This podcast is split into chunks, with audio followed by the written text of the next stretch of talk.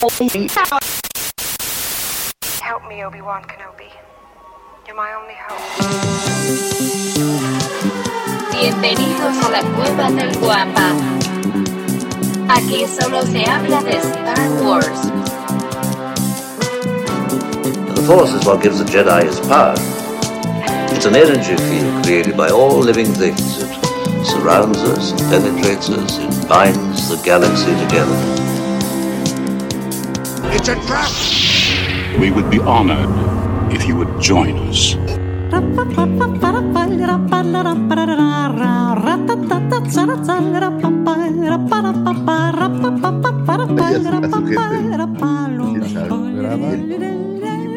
El Mugre Bumper hizo 32 puntos. Ah, pero porque fueron 27 Coreback. del Wentz, ¿no? Que fue el que más. Sí, sí, sí lo, sí lo vi. güey. Yo firmo 27 puntos de un coreback cuando me lo digas. A ver, ¿cómo se llama? Este se llama. a ver, hablando de Star. A ver, vamos a ver cuántos se unen, güey. Porque Sí, en domingo es una prueba. Pero algunos te dijeron algo. Hoy es 95 ya, ¿verdad? Este, sí, sí, sí, ya sabes, siempre puestos, siempre puestos ayer. 95. este superpuestos. Unos, unos dijeron, güey, o les estamos quitando ya el público a la misa, o, o que, o ya somos Chabelo, güey. Cual- cualquiera de las dos no está padre. No está pa- bueno, Chabelo tenía mucha. Era muy popular. ¿Eh? Bueno, las chabelitas me gustaban Las- bastante. sí, también, como no, eran. Oye, ¿viste que hace poquito lo, lo, lo demandaron? Chabelo. ¿Quién, las chicas? Una, una de las chicas ¿Por acoso o qué? por acoso. ¿Quieres participar? ¿Quieres? No salva a nadie. No, no. A ver, déjame, me voy a unir en, en el YouTube para que, para que al menos ya me tengamos a mí. Ahí está, listo, ya estamos. Ahora sí. Sí, es que aparte de ser domingo, eh, de- aparte de ser domingo, pues también cambió el horario. Entonces, Ah, sí, horario de verano ya cambió. ya, ya estamos en horario de invierno oficialmente desde las 2 de la mañana de este día. No, pero nosotros no cambiamos. No, Cancún, nosotros no, nosotros- el nosotros- de nuestro querido país. Efectivamente, el resto del país ahorita son exactamente las 5 con 12 de la mañana, así es que dudo mucho que tengamos hoy audiencia. Ya, ya, ya llegó ahí el señor Alfredo. Alfredo, buenos días. Alfredo, Alfredo, buenos días. Buenos días, buenas tardes, buenas noches, dependiendo a qué hora nos estén escuchando. ¿A qué hora y en dónde nos estén escuchando, no? Así es. Oye, y, y bueno, como te comentaba, eh, pues hay chismes, ya sabes que siempre hay chismes por todas partes. Eh, antes que nada, muy buenos días, Lucifagor. Es un placer estar en domingo con, con usted. Muchísimas gracias. Por ahí quien nos empiece a ver pronto, quiero pedirles una disculpa por el cambio de horario. Me refiero a día. Eh, falleció mi tío Carlos. Le mando un gran abrazo donde quiera que esté mi tío lejos. Y tuve que viajar al DF a, a, pues a, Ah, a ver a mi madre que estaba un poco golpeada. eh, y eso hizo que se nos descuadrara un poco el horario y es la razón de que estemos grabando hoy en sábado. en domingo, en domingo. En paz, mi queridísimo tío Carlos. Un abrazote y mucha luz para toda la familia. En serio, eh, siempre es, está este tipo de noticias, nunca. Y, y sa- sabes que es, que es muy, digo, no, no es mi intención hacer chismorreo, pero es, es muy, es más triste eh, estas cosas, digo, él, fallece de cáncer, no de nada relacionado a COVID, pero eh, no hay forma por la cantidad de personas que están falleciendo de hacer lo tradicional, digamos, un, un eh, velarlo y esta parte de enterrarlo, sino que derivado del COVID están llenos los lugares donde pues normalmente sucede este tipo de cosas y, no hay forma, o sea, lo tuvieron que cremar de inmediato y pues no hubo ningún servicio ni nada, ¿no? Digo, posteriormente habrá una misa, pero eh, es todavía más triste en estos tiempos. Y, a la vez, al mismo tiempo, fallece mi tío y eh, un día después nace el hijo de mi queridísima eh, Carmelina y mi queridísimo amigo Luis. Les mando un gran abrazo. Santiago viene a visitarnos, entonces este es momento de... de- es, es- es luz y, y sombra un poco, ¿no? Sí, hombre, es que, pues sí, muchas felicidades, por cierto, también para, para... Sí, felicidades. Muy esperado, Carmelina. mi querido Santi. Le mandamos un besote hasta allá. Y, y con el mismo tema, ¿no? Que es muy complicado eh, lo tradicional de ir a visitar a, a- la recién mamá y al bebé y bla, bla, bla. Y ahora pues es complicado, los hospitales no te dejan entrar y, y- y aún después del hospital, pues tienes que estar seguro de no estar contagiado. Es, es una época interesante y complicada. ¿eh? Mucho, muy, mucho, mucho, muy interesante. Y, y con la misma, pues nosotros aquí les recordamos, no bajen la guardia. Aún No, no, no. es tiempo de bajar la guardia. Eh, hay que, eh, pues, endurecer un, aunque no, aunque no lo crean, endurecer un poco más las medidas. Desafortunadamente, en otras partes del mundo, estaba viendo las noticias ayer en Italia, ya en ciertas, en ciertas ciudades de Italia, están regresando a- al confinamiento. Y en Europa, bueno, y recordemos que Europa fue el primer continente, o bueno, el primer o los primeros territorios en tomarse esto del confinamiento tan en serio, ¿no? Entonces, no es momento de bajar la guardia, señores, al contrario, queremos tener Sí, hay que- hombre, ¿eh? hay que seguirse cuidando. Esto no se va a ir, o sea, es una de estas enfermedades que no parece desaparecer. Como- Entonces, mira, hay que y- cuidarse, hay que... y- y sin hacer comparaciones, este, porque pues no nada que ver una con la otra, recordarás cuando el, el VIH surgió, bueno, no surgió, sino ya estaba, pero se volvió como un tema de más moda. eh, y, y todos, pues obviamente el llevar el, la vida cotidiana a partir de ahí, pues ya es aprender a vivir ahí, de eso, ¿no? Entonces, igual con esto, igual con es esto. aprender a vivir, es, es seguir las medidas que ya todos conocemos, es cuidarse. Eh, los aeropuertos hay muchas medidas, digo, el tapabocas es obviamente el esencial. Muchísima gente con careta, tienen estas cámaras térmicas para ver que, que la gente no tenga temperatura. Entonces, pues hay que seguir viviendo, ese es el tema, ¿no? Hay que, hay que seguir y obviamente cuidarse. Como Así te cuidarías de, de cualquier otra cosa, ¿no? Como Así normalmente cada año te pones tu vacuna contra la influenza o este tipo de cosas, bueno, pues hay que, La misma. hay que seguir así. Y es bueno, este era un breviario cultural de la razón por la cual no grabamos ayer. Descansa en paz, mi tío Carlos, y felicidades al joven Santiago que nació. Nunca, nunca se cierra, un una, un- se cierra una ventana, perdón, pero otra se abre, ¿no? Entonces eso es la magia de la vida y así es que por eso estamos Es- acá. Correcto. Y, Y no sabemos si vamos a estar mañana, pero ahorita que estamos acá, vamos, Vamos a grabar. vamos a grabar, vamos a entretenerlos con cosas bonitas de Star Wars. Y bueno, te decía, fíjate que eh, me, me da mucha risa los clickbaiters o los famosos encabezados. ¿Recuerdas que en, en nuestra época, bueno, en la época de pasó, mi época es ahorita, yo soy joven. hoy yo vivo el momento. Hoy, yo hoy, vivo el momento Hoy, y así no me siento tan... Oye, como les preguntaba a los de, a los de el, el grupo, que soy muy torpe para Squadrons, güey. De verdad me, me, me humillo cada vez que trato de jugar, güey. Y, pensé que- que era porque era muy, muy maleta, pero realmente es por viejo, ya lo descubrí. ¿Sabes qué? Es que si vas perdiendo, di- eh, ¿cómo se le dice? Eh, eh, eh, Capacidad, tan Capacidad, diestro, dilo. Diestro, tan diestro. Esa era la palabra que estaba Sí, buscando. sí. Eh, la artritis. No, no es cierto.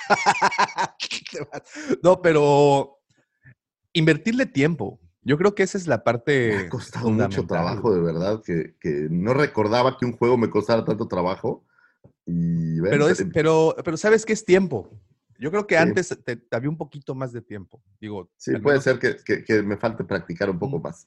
Le voy a dar alguna otra oportunidad más adelante. Te digo, A ver si no a- me antes, ¿cuánto más. tiempo le invertías? Vamos a pensar hace 10 años a- a- al Xbox y a 10 años después, ¿qué tanto tiempo le inviertes? No, pues oye, antes, eh, cuando menos una o dos horas diarias, sin problemas, ¿no? Era, era muy fácil. Y bueno, Ahora, pues, es, es más complicado, güey. Obviamente, poco ya, más difícil. la- las cosas se van... Bueno, complicando un tanto que cuando salió Squadrons y a lo mejor he jugado en un mes que tiene fuera, he jugado una hora o dos horas, Es, no más. es- es- es prácticamente nada, es, men- es el punto 2% del tutorial, güey. Sí, sí, sí. Realmente, Que realmente... no lo he pasado, por cierto. Y, y bueno, eh, te decía, en, en nuestros tiempos, eh, supongo que el tiempo también de otros muchos de los que nos escuchan, pues los periódicos amarillistas, tal era el caso de Alarma. No sé si recuerdas esa publicación. Sí, curiosamente ya no está en activo, ¿sabes? No, ya no. Eh, La bajaron a digital hace un par de años y fuera quedó el alarma. No, y era toda una cosa hermosa ver esa, esa publicación. Era un semanario, ¿verdad? No. Era un, era un me parece que diario. semanario, pero ¿sabes dónde reventó? Por ahí de los años 60 hubo unas asesinas seriales muy groovies, muy locas.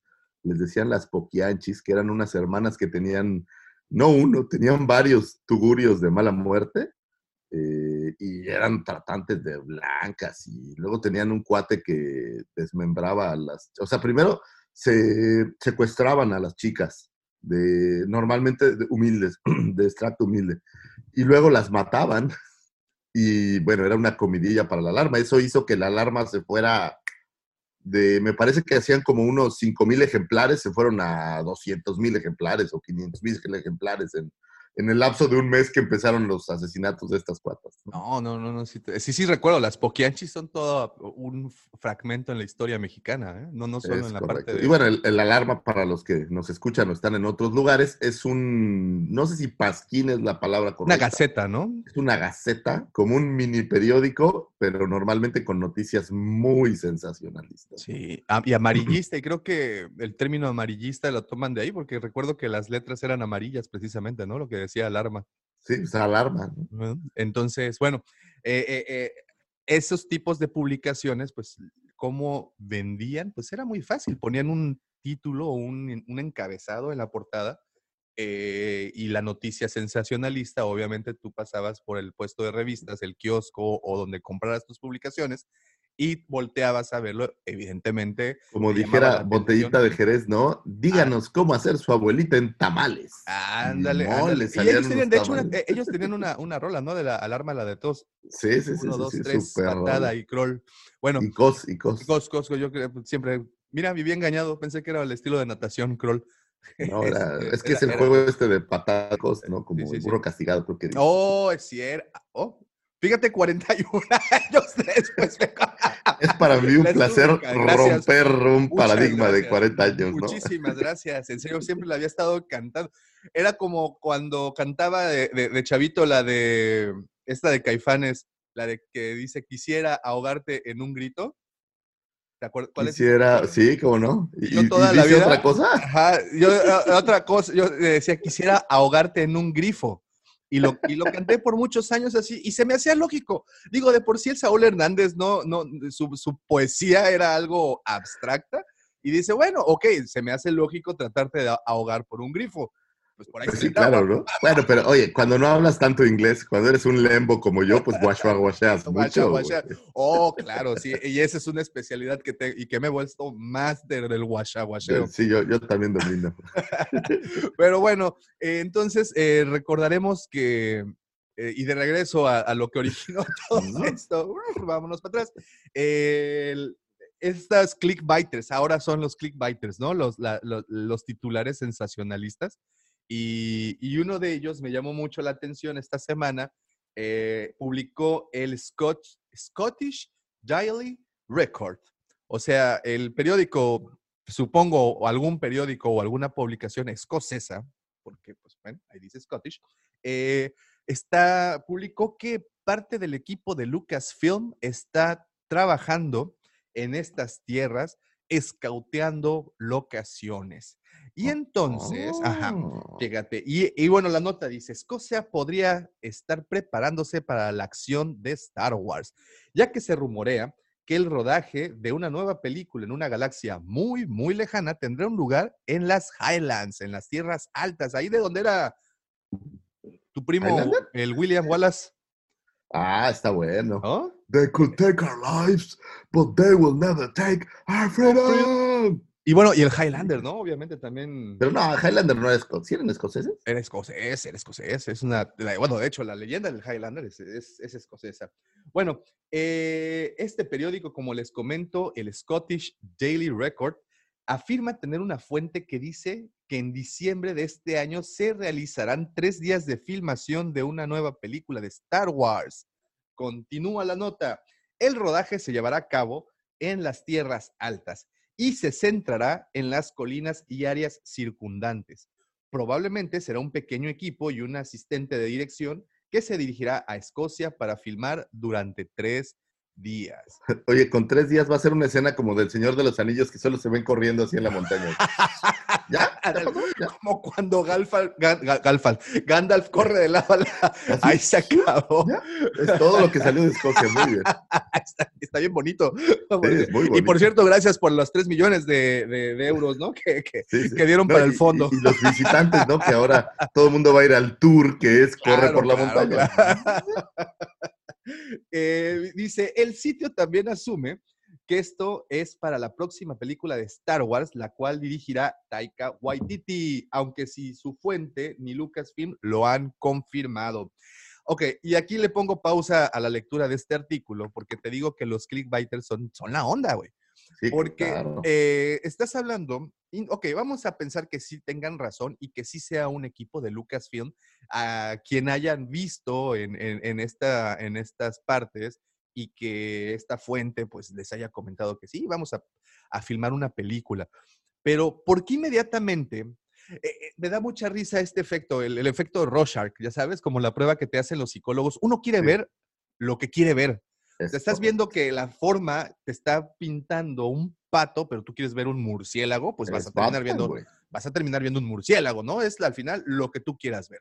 Entonces, eh, ¿estás de acuerdo que ahorita tenemos en puerta más producciones diferentes? Tenemos eh, Cassian, tenemos Kenobi. Ah, hay muchísimas cosas. sí, sí, este, sí, ¿quién claro. más, ¿Qué más tenemos por ahí eh, pendiente? Bueno. Pero eh, ojo, ojo, ojo, ojo. Que Lucas eh, Film esté ahí no quiere decir que necesariamente sea de Star Wars. Digo, comúnmente sería así. Pero ahora eh, Disney puede estar usando a Lucas para cualquier cosa, ¿no? Podrían estar haciendo Tomb Raider versus Indiana Jones, güey, y, y- Claro. y- y Por no eso, pasa nada, ¿no? Entonces, eh, pero es lo que te decía al principio. Vamos a pensar, vamos a darles el beneficio de la duda y pensar que sí sea un equipo de Lucasfilm. No precisamente significa que tiene, la, tiene que ser la, la- la película de Waititi. Tenemos, una vez más, muchas cosas en puerta antes, otros proyectos que ya llevan más tiempo recorrido. Mira, bueno, sabemos- incluso el, el Mandaloriano, la temporada 3, que debe de estar por ahí ya en, en chamba, ¿no? Exacto, exacto. Por ejemplo, sabemos que en marzo empieza Kenobi a grabarse. Sabemos que este, también la serie de Cassian. La serie de Ahsoka. Ah, no, este es el, el, clickbait de nosotros, de la serie de Ahsoka, que pues ya, como bien Ah, sabemos, hay, ah, hay actriz y Le ya voy, a poner, le voy a poner de título a este video así exactamente. Noticias de la serie de Ahsoka, exclusiva de la cueva de Exclusivas, los ¿no? compa. No, bueno, ya está confirmado, ¿no? Que, que el papel de Ahsoka, pues ya tenemos actriz y, y, pues ya están chambeando en ello. Ya están dándole, ya están dándole. Pero bueno, eh, continúo con Oye, la nota. Dime. Ahora, ¿significaría esto? Significaría algo grandioso. Imagínate que esta, esta nueva entrega de Star Wars efectivamente ya se está produciendo, que sí son tres días de filmación, dirigida por Taika Waititi, o Waititi, perdón, y significaría que la versión de que Ryan Johnson haría películas todavía no va a suceder y va a ser primero la de Taika. Sí. Eh, sí, sí. No, no, no, no. eh, Eso sí es, eh, eso sí lo saben. eh, Eso sí lo ya es así un, un prácticamente un hecho. Fíjate que he estado practicando nombres hawaianos, Lucifer. ¿Sabes cuál? Me sale uno, uno nuevo, se llama Tua Tagovailoa. Apréndete ese nombre. Ah, el, el, el coreback de de Miami, delfines. Eh, ah, va a empezar la próxima semana ya. ¿Cómo se llamaba este que cantaba um, Somewhere eh, Over the Rainbow? Ese Caramamaribo. Ah, ya, ya, ya, ya. El chiquitín. Eh, sí, con que la, era así guita- como con la de- guitarrota. Como de 300 gritos con un ukulele pequeñito. Sí, sí, sí. ¿Cómo no? ¿Cómo no? Ah, pues es su primo, haz de cuenta. Es su primo, haz de cuenta, sí. Ca- Caramararibo o algo así se Algo así. Bueno, eh, continúo con la nota. Dice, también debemos recordar que esto no significa que la fotografía principal comenzará pronto y podríamos estar esperando un año entero para esto, pero no se equivoquen al respecto. Si esto es cierto, es una buena noticia para todos. A pesar de que Taika Waititi esté inmerso en la preproducción de Thor Thunder, eh, Love and Thunder de Marvel Studios, si Lucas ya está preparando una filmación en ubicaciones. Deben de tener al menos un borrador de- en sus manos para la próxima película, asumiendo la próxima película sea la de Waititi. Eh, entonces, es lo que te decía. Bueno, termino la nota, dice Waititi será director y coescritor y bla, bla, bla, bla, bla, ¿no? Eh, entonces, es lo que te decía. No Ahora, precisamente un dato nada más eso. curioso. En la base de datos de IMDB, la película de Star Wars de Taika Waititi sin nombre, que está ya en su, en sus créditos, está para el 2025, ¿eh? Porque digo. para 2022 está Love and Thunder, que ya es, eh, ya le están trabajando, y por ahí está haciendo algunas otras cosas que veo aquí, eh, pero está hasta el 25. Ahí está. Entonces, si tomamos en cuenta el nuevo calendario que Disney publicó respecto a sus, a sus películas, pues tendremos una película al parecer en el 2023, si no me equivoco, y como es su plan de entregar cada dos años, pues la siguiente será Ahora, la de Taika Waititi. Y la del- tiempo para hacer en el 2023, pues, pues hay, tienes todo el 2021 Claro. para chambearla, eh, promocionar 2022 y lanzas 2023. Ahora, Claro, y claro. si la costumbre de hacerlo ahora en diciembre del 23, pues todavía te quedan dos años completos prácticamente y uno para promoción. Sí, mira, Pues tiempo Eh, hay. Esta sí, eh, hace poco entrevistaron a Iwan McGregor, digo, tuvimos oportunidad aquí de platicar la nota, y, y en esa entrevista pues estaban en toda la parte de la planeación, incluso en la parte de vestuario y pruebas y bla, bla, bla, ¿no? Y con todo y eso se van a, la realización de la serie hasta marzo. Entonces, pues bueno, sí, sí vemos que se planean las cosas con mucha anticipación. Y esto que están reportando el Scottish Daily Record, eh, yo creo que en vez de ser la película de Waititi, yo creo que sí va más por alguna otra serie. No me sorprendería que sea incluso la de Kenobi eh, o Cassian. Estoy casi seguro que esas locaciones serán utilizadas para esas dos series porque no, ninguna de las dos se ha empezado a filmar, ¿sabes? Entonces, Entonces, Cassian ya estaban. no. Cassian de hecho están en preproducción también, en teoría deberían haber empezado ya, pero toda esta situación ha llevado muchos retrasos, incluso con esta tecnología de volume, la, la- con la que están eh, filmando el Mandalorian, esta- todo esto, eh, que, no se requiere que esté tanta gente de la producción en el set, así es que así eliminan o se apegan un poco a la parte esa del 30%. Este, pero con todo y eso sí ha tenido muchos retrasos y yo sí creo que esta nota al menos, si sí es cierto, si sí hay alguien de, de Lucasfilm ahí, está haciendo scouting para terrenos y para locaciones y todo esto.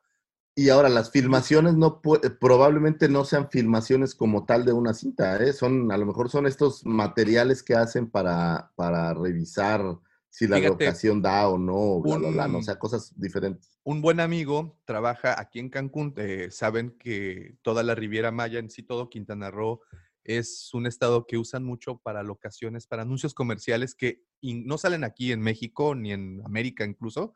Muchos de estos comerciales se, se exportan a, a Europa, a- bueno, más que nada al, mercado europeo. eh, y él se encarga de hacer las locaciones, bueno, o conseguir las locaciones. Y a él le dan el pitazo de que viene una producción hasta tres meses antes de que la producción viaje. ¿Por qué?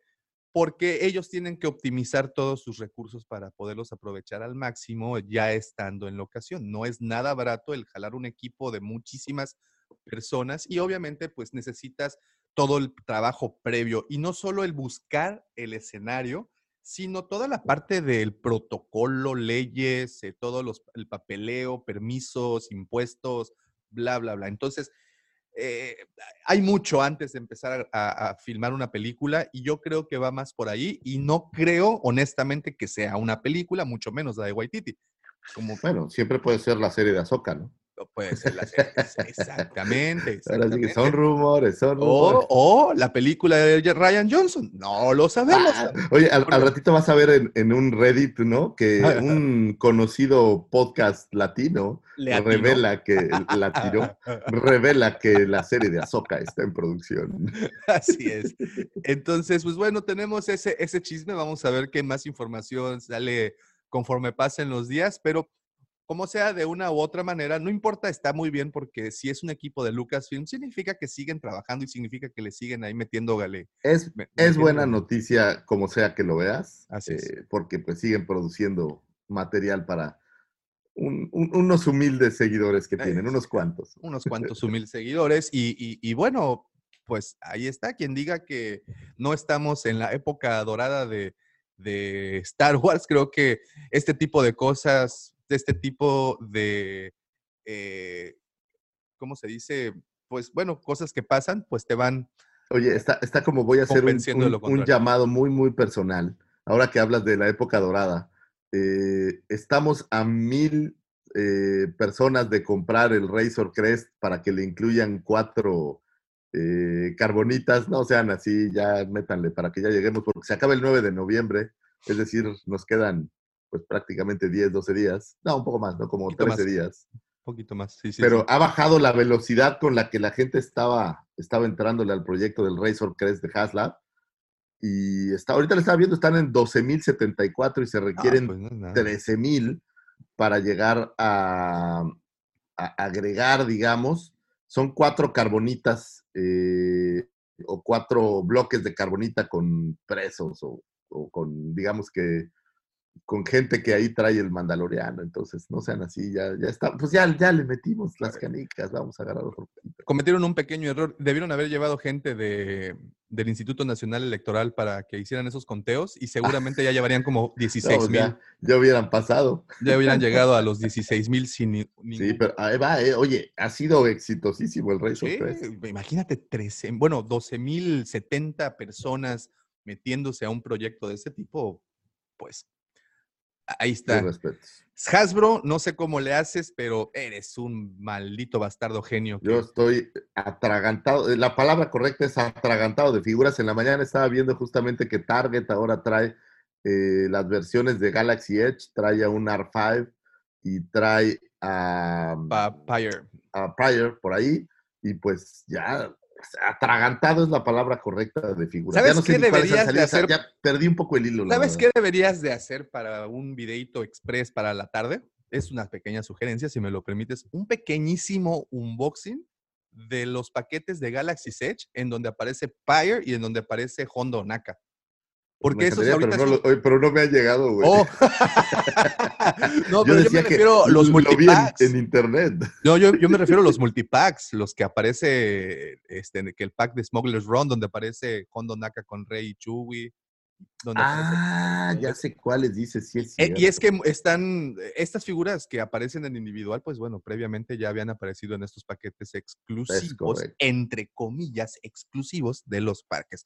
Pero, en- Pero ahora, yo creo que el tema también fue que como los parques están en capacidad muy limitada, pues hay que sacar los juguetes a Target o a cualquier otro lado para que se venda, porque la producción ya estaba hecha, no es como que, sí, sí, sí, como sí, sí, sí. ¿qué haces con todo lo que se te quedó? Ah, pues ni lo modo, a pintas de lo rojo, verde y, y lo vendes como de navi- como caramelo navideño. Exactamente, esa es una, es una gran idea, tienes que aceptarlo, ¿no? Pues sí, sí, sí, sí, sí, sí, hay que. Eh, hay- se, va- se vamos nos a- quedaron 5000 Range Troopers, píntalos de colores Píntalos y de sácalos como navideños, Y no vas, a, pasa y nada. vas a ver que se venden, sí se venden, vas a, tú, tú píntalos y vas a ver Oye, cómo no. si se venden, no hay, güey, o sea, No, no, no, no. no hay disponibles, volaron. ¿Eh? Es correcto, sí estaba, estaba viendo precisamente en Best Buy, en su sitio, eh, ves que, bueno, fueron exclusivas de varias tiendas.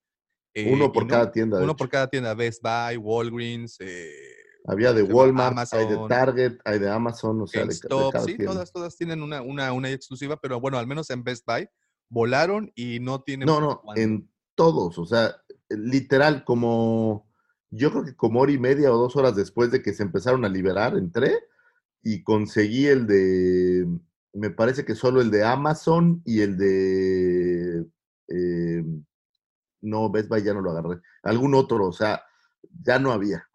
Sí, no, bien, no, bien están complicado. increíbles y tanto que han sido criticados, pero bueno, se hemos criticado, pero Digo, la verdad están, están feos, la neta ¿Eh? están gachos, pero los queremos. pero pues estoy, estoy desesperado buscándolos.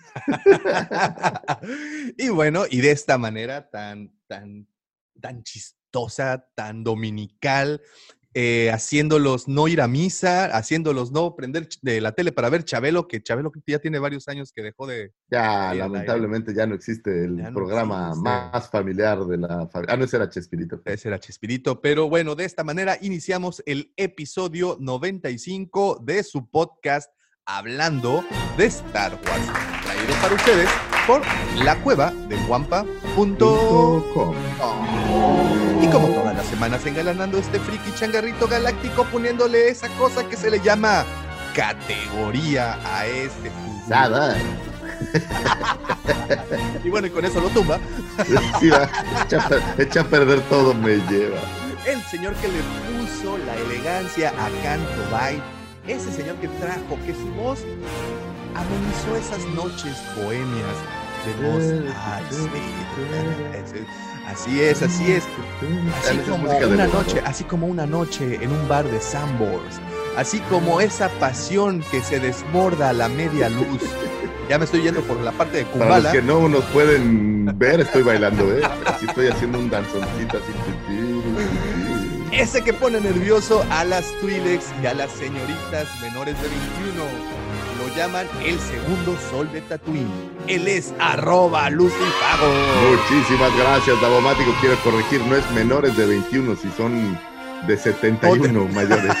Este, muchísimas gracias. Este programa no podría ser posible, no podría llegar hasta sus closets, sus baños, sus escritores godines o donde sea que nos escuchen. Sin la mente siniestra, el señor productor, el ya popularizado, siempre imitado, nunca igualado. Cid del amor, Mandaloriano del corazón, Justin Bieber de la Riviera Maya o el Chayán de la región 139, Tosken Rider de Playa Mamitas, y es aquel que le llamaran Davomático Capetillo para escenificar o protagonizar, alcanzar una estrella y que al final eh, pues se diera su lugar a un actor de menor monta como lo es Eduardo Capetillo. Aquel a que la- al que la señora Carmen llamara tú sigues siendo aquel y que destrozara las redes sociales con la sonrisa colgate que nadie olvida. El señor arroba Davomático. Sí, sí, ¿te ¿sabes qué se te olvidó? El solsticio, el, el solsticio de invierno. El solsticio de invierno, El osito invierno. Midsommar. No supero esa película. Y te tengo otra muy buena, Suspiria. ¿Ya la viste? Es excelente. Ah, qué buena es, ¿eh? Qué- qué- Oh, pues bueno, la versión Sí, sí, sí. original de Suspiria se No, del señor no, no, no, yo hablo de la... de la- Argento. La, la nueva está buena, pero la original es excelente. Y, y bueno, y les deseamos que tengan también eh, unos buenos maratones de películas de terror. Siempre se hacen este tipo de maratones, sobre todo faltando cinco días para Halloween y siete días para nuestros hermosos Día de Muertos. Y si quieren una buena recomendación, díganme. Esta, esta es una gran recomendación, mira. Ópera del señor Darío Argento es una gran, gran película de terror. Yo creo que el siguiente fin de semana, a tu mejor parecer, deberíamos de hacer, hablando de Star Wars, pero en esta ocasión hablando de películas de terror. Eso ¿qué te sin ningún problema. Porque, porque aparte cae en Halloween, ¿eh? El, el Podríamos invitar al Puis y hacer un programa especial de horror. A mí me encanta esa idea. Le voy a, le voy a echar un grito al Puis a ver si se anima. Ok, ok. A ver, y a ver a qué hora, ¿no? A ver a qué hora puede, pero tienen su programa este que se llama Sector Cero, que normalmente hablan de todos estos temas, eh, pues no sé si paranormales, porque realmente no es de, de- o sea, son de materiales de- con contenido de horror, no tanto que sean cosas reales paranormales, pero es- está muy bueno, un saludo al Puis por ahí. Y sí, yo feliz, ya sabes. Estaría buenísimo, ¿no? Estaría muy bueno. Y también, por cierto, escuchen su podcast eh, de miedo. eh, Ah, de, de miedo podcast, es correcto. unas chido. Lecciones. Y sobre todo eh, cae perfecto para ahora que, que se Sí, viene exacto, Halloween. exacto, exacto. Pueden aventarse ahí un maratoncito de sus episodios. Créanme que no se van a arrepentir. Qué bien Pues- se pone, ¿sabes qué? Ahí en, bueno, se ponía en Universal, hacían estas noches de De, Halloween Ay, sí. y sí, sí. convertían, me tocó ir un año en que Walking Dead era como la tercera temporada y estaba en su mero apogeo. Sí, sí, sí, sí, sí, Todo recuerdo. el parque, haz de cuenta que tenían las escenografías de, de la, de la serie y todo el parque estaba inundado de zombies. Estaba increíble. Qué, Pues qué- ahorita está igual, pero son con enfermos de COVID. Ah, no es Ah. cierto. Qué machado. no es cierto, no es cierto. Oye, Oiga. vi un disfraz de, de COVID, ¿eh? Ahora para Halloween. Vi ahí en México un disfraz de COVID, de verdad. Sí, sí, sí, lo creo, güey. Ay, eh, México es una hermosura en cuestión. Yo siempre he dicho que si, aquí en México, si eres una personalidad pública, pero no tienes una piñata de tu persona, no eres nadie. No eres nadie. Eres Tienes que tener una piñata de tu persona para ser alguien. Es Y el correcto. COVID lo logró. Tiene su Es piñata. correcto. Tiene su propia piñata. Así es. Entonces, Hola. entonces pues Llegó ahí mi primer retoño. Exacto, ya llegó el prim- la primera asistente del señor Y en lo que el Señor le da la bienvenida, yo les doy la bienvenida a ustedes y como siempre, les invito a que se eh, unan y nos acompañen en todas nuestras redes sociales. Como saben, nos encuentran en todas ellas. Subimos contenido diferente a cada una de ellas. Esta semana hemos tenido buenos videos en YouTube. También eh, tenemos por ahí un blog nuevo del señor Roger eh, que platica, bueno, nos platica un poco de todos los estuches coleccionadores que han salido de la saga. Eso lo encuentran en, nuestra, en nuestro blog.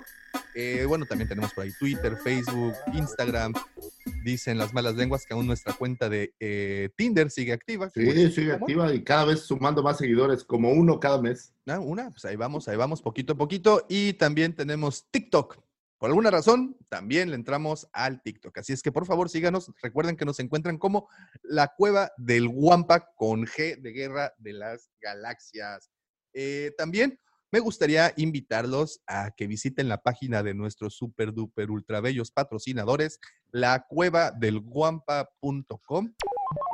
como saben, ahí encontrarán todas las figuras de acción y coleccionables de Star Wars que se tiene en inventario, además de mucho contenido original. Como les decía esta semana, el señor Roger Roger, al cual le un saludote, subió un artículo de los estuches coleccionadores que han aparecido para la saga, muy interesante, algunos que de verdad yo no conocía, pero bueno, los tienen ya ahí. Eh, nos pueden encontrar estos, como les digo, en nuestro blog. Y ya para terminar, los anuncios dominicales, porque hoy sí son dominicales, como si estuviéramos en parroquia. Eh, los invito dominicales parroquiales. Los invito a unirse a la Legión Guampa. Y aquí es cuando el señor, el pequeño Lucifago pregunta, Señor Tagomático, ¿cómo puede unirme a la Legión Guampa? es muy sencillo, pequeño Lucifagor. Es tan sencillo como esas sumas que te ponen eh, ahora en la escuela online que, todos vamos. Este, me gusta tu escuela online, por cierto, esa ex school con X. está, bueno, ¿eh? pero, ahí se dan clases de otro tipo. Eh, son clases. la, maestra Jimena no es propiamente la maestra Jimena que todos imaginan. ¿Y cómo pueden unirse a la Legión? Legión Guampa, para empezar, bueno, ¿qué es la Legión Guampa? Es eh, un grupo de WhatsApp que tenemos muy activo en donde se comparte muchísima información. Todos los días existe un debate diferente con temas diferentes. Obviamente, eh, el 95% de los temas son de Star Wars. Hay un 5% de otros temas, pero al final son temas frikis, temas geeks, temas que nos encantan, fantasía, horror, ciencia ficción y todos esos menesteres. Únanse, ¿cómo lo pueden hacer? Nos pueden enviar un mensaje privado a cualquiera de nuestras redes que les acabamos de mencionar y por ahí nos mandan su número y con todo gusto los unimos. Eh, esta semana tuvimos nuevos, nuevos integrantes y déjenme les digo, por favor, señores, no se asusten porque si dejan descuidado su teléfono, por ejemplo, un viernes por la tarde y de repente ven cuántos mensajes tienen en ese grupo, no sé, digamos a las 9 de la noche, se van a asustar. Me mandaron un screenshot de uno de los participantes de la Legión y tenía 2.200 mensajes sin ver. Y eso solo fue el viernes por la tarde. ¿Por qué tantos? Porque la plática es buenísima. Si ustedes, como una vez bien lo comentaba el señor Lucifagor, no tienen mucho que hacer, simplemente abren el teléfono y se empiecen, a seguir las pláticas. No es necesario que se vayan tan atrás. Te puedes conectar con cualquier... Eh, la mejor estrategia desde mi punto de vista es conéctate a la plática que está en el momento en que entraste y sigue por ahí. Así es, nada más, obviamente, las recomendaciones que sigan un poco el contexto de la conversación, porque luego existen ahí temas pasionales. Y bueno, también tenemos nuestro viernes de trivia, viernes botanero, eh, y obviamente ahí vamos poco a poco ampliando la agenda. Así es que si gustan unirse a la Legión Guampa, ya saben cómo hacerlo, nos pueden mandar un mensaje privado con su número y con todo gusto los uniremos. Y antes de continuar, me voy a leer mensajes rapidísimo porque, como sabes, si no se nos junta el lavado y el planchado. Un saludote al buen Alfredo Ferrat, que ya anda por acá. Buenos días, Guampas, ya esperan. Dice el buen Giancarlo Pechetto, buenos días, Alfredo Ferrat. Si que novia aguantó 30 años en Tatuí, nosotros podemos aguantar unos meses más. Fuerza, disciplina y humor.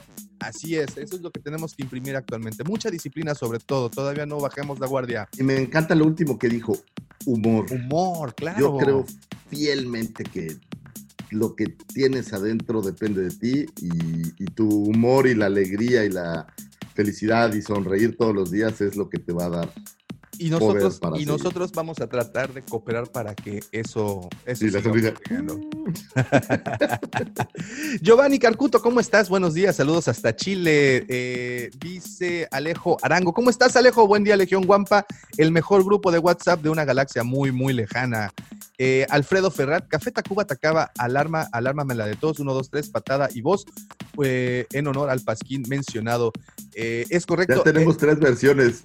yo, yo, digo Icos, yo es decía, vos y, y yo decía Kroll. Kroll, entonces, o todo lo contrario, entonces, muy bien. Y aquí, aquí Giancarlo Pecheto, en la canción yo entendía patada y cos, por la cos del caballo. Yo, yo entendía también por, por, por el burro castigado. Sí, ¿no? sí, sí, sí, sí, es por el juego, es por el juego. Ahora- ah, digo, ahora que me lo explicas, todo Bueno. tiene sentido, güey. Ahora aquí vamos a, podemos buscar la letra nomás por no dejar, ¿no? y dice Alfredo Ferrar, eso de un, dos, tres, patada y cos es un juego físico brusco de los 80 llamado burro y castigado. Así es, ahí está. Espi Fumeta, hey, Wampa, ¿cómo estás? Espi, buenos, buenos días, eh, buenas tardes. Cos, nomás para dejarlo ya en el, Sí fue cos, en ¿no? el tintero. Sí, es Cos. Eh, Alfredo Ferrat, Miss Katy va a producir en Lucas un film, un cómic llamado Son of Blood o algo Miss así. Katy y las caras de todos. Ah, no, ¿sabes qué? Este de Son of Blood, en alguna ocasión, de hecho, el año pasado, si no me equivoco, hablábamos de este Son of Blood, que es como una especie de Harry Potter, pero con magos o hechiceros africanos. Eh, y esto tenía que ver la producción de Lucas, eso es cierto. Vamos a conseguir un poquito más de información. Ya habíamos platicado de esto. Es de un chico que nace con poderes y es el elegido. Oye, que nace con historias. poderes y, y- y está en una escuela donde le enseñan magia, ¿no? Y, Así, y, y- y- bueno, sí. es prácticamente como les digo, como Harry Potter, pero con poderes africanos. Dice Spifumeta, yo estoy convencido que la serie de Ahsoka la hará Filoni en solitario, es su creación y no va a dejar que nadie la toque. Por eso es que Eh, está fíjate, para Espi Fumeta, sí, Espi. Por eso está bien. aprendiendo a dirigir en el Mandalorian. En el documental del Mandalorian se escucha varias veces que está aprendiendo a dirigir actores reales. Buena ahí, ¿eh? Buena, buena teoría la que tienes, Spi. Me gusta esa Eh, teoría también. Alejandro Carrillo, lo malo es que la distribución no llega a los países de Sudamérica. Yo soy de Bolivia y las figuras cuestan el doble. Uh, es correctísimo, mi querido Alejandro. Nosotros hemos, eh, nos hemos topado con pared, estamos picando piedra, pero poco a poco, mandar cualquier cosa, al menos de México, a cualquier país del sur, es una bronca, sobre todo por la parte, ya lo hemos explicado varias veces, de impuestos y aduanas. Pablo Gallegos, buenas muchas. Saludos, Pablito. ¿Cuánto Pablito, tiempo sin, verte? Un abrazote. Apocalíptica Painkiller, mucho amor. Nos manda muchos corazones. Apocalíptica, un saludote. Alejandro Gracias. Carrillo dice: Genial el intro. Es un agasajo escucharlos. Pues ya sabes, el señor Lucifago le echa siempre a lot of cream hecho, muchas- es, donde saco todas las presiones de, de la semana. Pausado. Ah, sí, aguas. Llegan a una edad en donde si se ríen y no tosen, están al- algo más, algo malo pasa con ustedes. Qué- Quédense en casa. El Mike, ¿cómo estás, Mike? Un saludote y un abrazo hasta la Ciudad de México, aquí estrenando el cambio de horario. Eh, Alfredo Ferrat, y si me permite el atrevimiento, el señor Dabomático, ¿no sería una buena idea que eh, el próximo podcast de Halloween lo acotan a horror cósmico y espacial para alinearlo más al contenido? Está con Tengo una película de horror cósmico maravillosa, güey. Viernes 13, parte 9. En el Horror espacio, ¿no? Es se va- en el espacio, ¿cómo no? Sí, cómo no, cómo no. ¿Es la 9 o la 10? Es la 10. Es, la 10, es Jason X. Sí, es la 10. 10, es la 10, cuando se nos va el buen Jason Bourne. Es una gran cinta, la verdad. Vamos a, vamos, a, vamos a ver cómo le hacemos, Alfredo, pero sí, prometido. Y, Prometo eh, hoy mismo contactar al Puis y, y obligarlo a que se levante temprano. y Espifumeta, yo mandé un privado a Instagram para entrar a Legión, pero nadie me hizo caso. ¿Cómo crees, Espi? No seas malito, vuélvelo a mandar. ¿Sabes qué? Este, debo de aceptar que se nos, a veces los mensajes nos llegan tanto y se, me, se pierden entre uno y otro. Pero no te preocupes, Espi. Si me puedes volver a mandar el mensaje, hoy mismo queda ese, ese asunto. Y por último, febrero, febrero. ¿Cómo estás, febrero? Buenos días. Pues bueno, esos son los saludos. Y con esto, señor Lucifagor, le doy pie Porque fíjate que las masas aclamaban esta sección, decían, es que es muy tarde, ya es ahora cuando el señor Lucifagor empieza a soltar esas, esos disparos, esos blasters de conocimiento, pues yo ya me estoy yendo a la chamba y no lo puedo escuchar. No, bueno, haberme lo dicho antes. Me gusta Entonces, el horario. Todavía estoy, fíjate que está bueno porque todavía mi voz no está tan golpeada. No, te digo, y estamos todavía con todo. Los dejo con esta sección semanal acostumbrada y hermosa, las astroefemérides y el señor arroba Lucifago.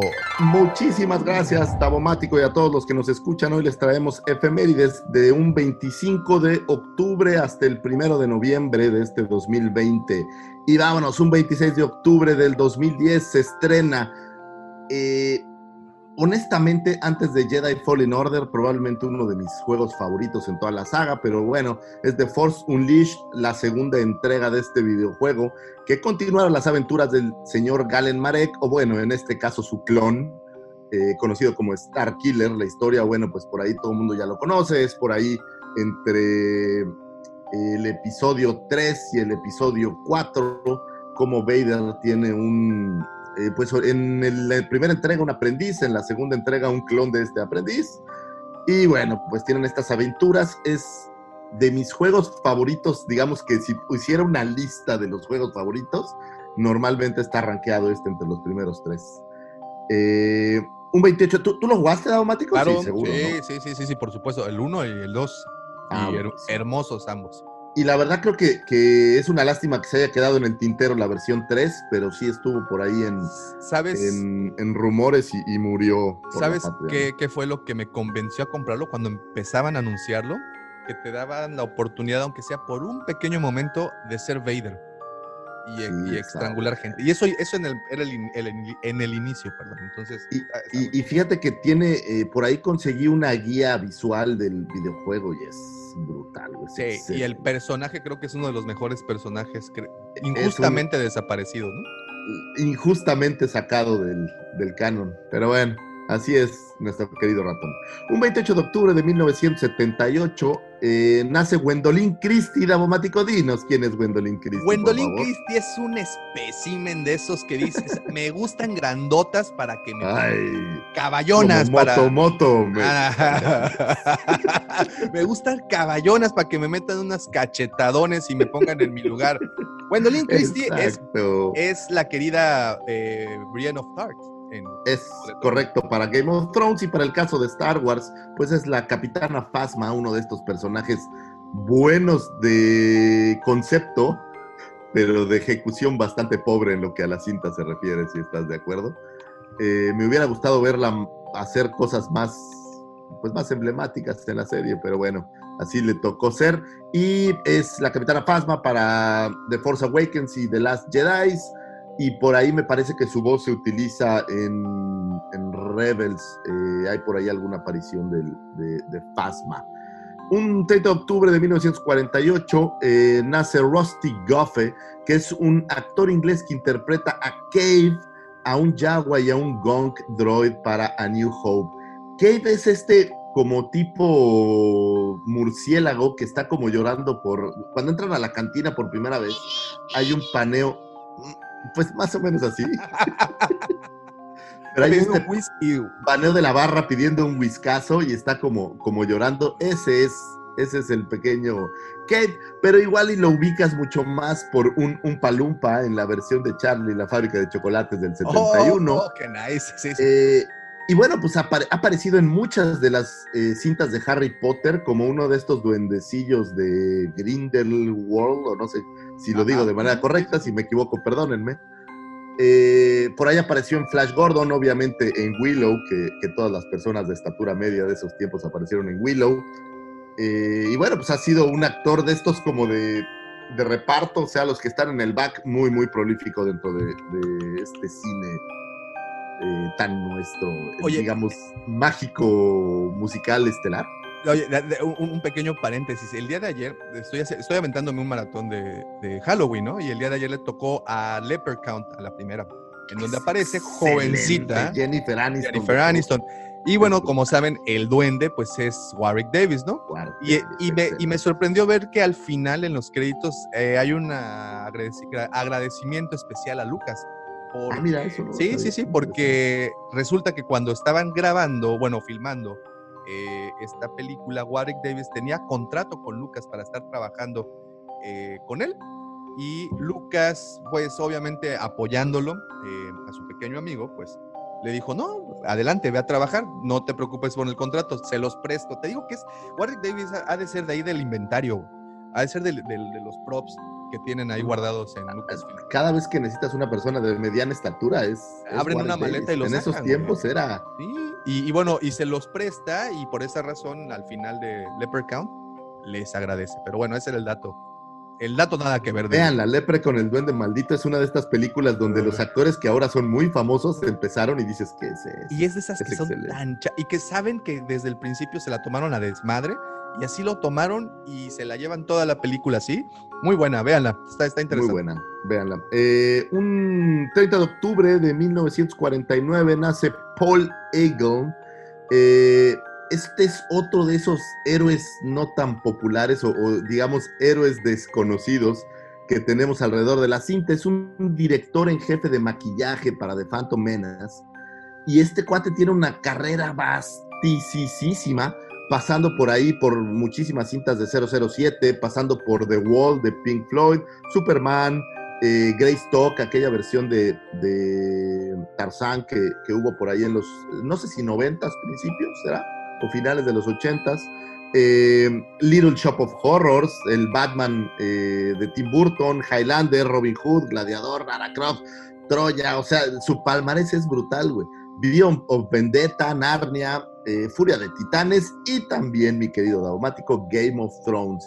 Muchas veces estos cuates que se dedican al maquillaje no son tan reconocidos o a lo mejor no están tan en la mente de los eh, pues de los seguidores de las cintas, pero el maquillaje constituye pues lo que le da realce al actor, ¿no? Y, y creo que son importantísimos. Eh, un 30 de octubre de 1970 nace Tori Belleci, eh, que lo van a recordar mucho por nuestro queridísimo programa eh, Mythbusters. Como oh. ustedes recuerdan, por ahí Mythbusters tenía como dos secciones. Eh, de un lado estaban la pareja de estos, ya vemos, virtuosos, Adam Savage y Jamie Henman, que hacían como estos mitos muy importantes, pero tenían equipo de otros tres eh, Mythbusters, eh, que recordaremos porque hace poco eh, fallece el señor Granti Mahara. Y bueno, también tenían a esta, a un, una chica, una chica pelirroja, me parece que se llamaba eh, Scotty, no recuerdo bien su nombre, pero bueno, él era parte de este crew y al igual que Granti Mahara, él estuvo trabajando para ILM y participó en The Phantom Menace y eh, Attack eh, of the Clones, eh, haciendo modelismo, haciendo figuras, estatuas y pintando como para todo lo que tiene que ver por ahí con los efectos especiales. Tiene chamba por ahí en Matrix, en Van Helsing.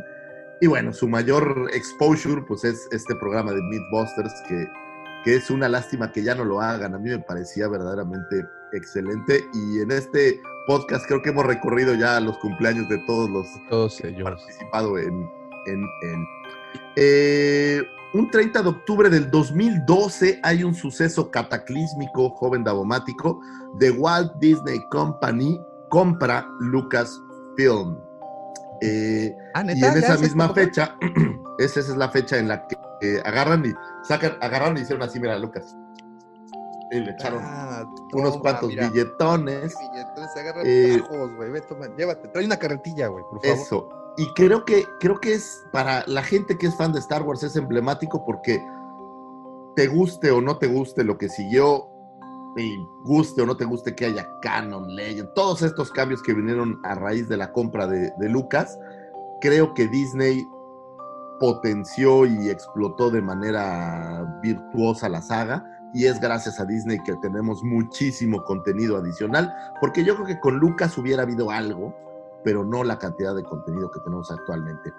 No, eh, también en esa misma fecha se anuncia que está ya en proceso de creación el episodio 7 de Force Awakens. Entonces se vuelve una fecha emblemática. Un 30 de octubre del 2020, Davomático. Estoy hablando aquí del futuro, joven Davomático. Esta es una efeméride para el futuro. Se va a estrenar la temporada número 2 del Mandaloriano. Es semanita de estreno, señores. ¿Están emocionados? Esa es la pregunta. ¿Están emocionados? Estamos muy emocionados. Bueno, yo estoy emocionado. Todos, muero yo creo que todos. liberaron por ahí un, no sé si es el tercer trailer o Segundo, cuarto, creo, ¿no? O el segundo trailer, eh, que nos dejan ver un, un poquitito más de lo que viene por ahí, lo cual eh, a mí en lo personal me tiene muy, muy emocionado y estoy listo. Lo único que no estoy seguro, ya para esa fecha Disney Plus está para todos. No, todavía el no? 17 de noviembre llega a Latinoamérica. Bueno, pues se los dejo a ustedes. Avísenme si quieren resumen semanal de El Mandaloriano. O mejor me callo y no hago spoilers. Aquí se las resumiremos, Lucifer, todas las semanas. ¿Qué pasó? ¿Qué pasó? No, no, nada más vamos a contarles serie, de qué fue. la serie, Ah, la serie. disculpen, es que Davomático tiene un léxico muy, Eh, muy Es, do- es domingo. Un 30 de octubre de 1987 fallece el mitólogo, escritor y profesor estadounidense Joseph Campbell. Prócer de este podcast. De quien prócer de este podcast y de todo lo que tenga que ver con Star Wars, Joseph Campbell tiene este libro, bueno, tiene muchísimos libros, pero específicamente hablando de The Hero of the Thousand Faces, eh, el héroe de las mil cabezas, que es algo de lo que sirvió o parte de lo que sirvió de esta gran inspiración del señor George Lucas al hacer esta saga. Y quiero, si me lo permites, Davomático, leerles favor. un extracto de una entrevista que le hicieron a Lucas posterior al estreno de New Hope, en donde confirma esta, eh, pues, e- esta conexión entre él y Joseph Campbell.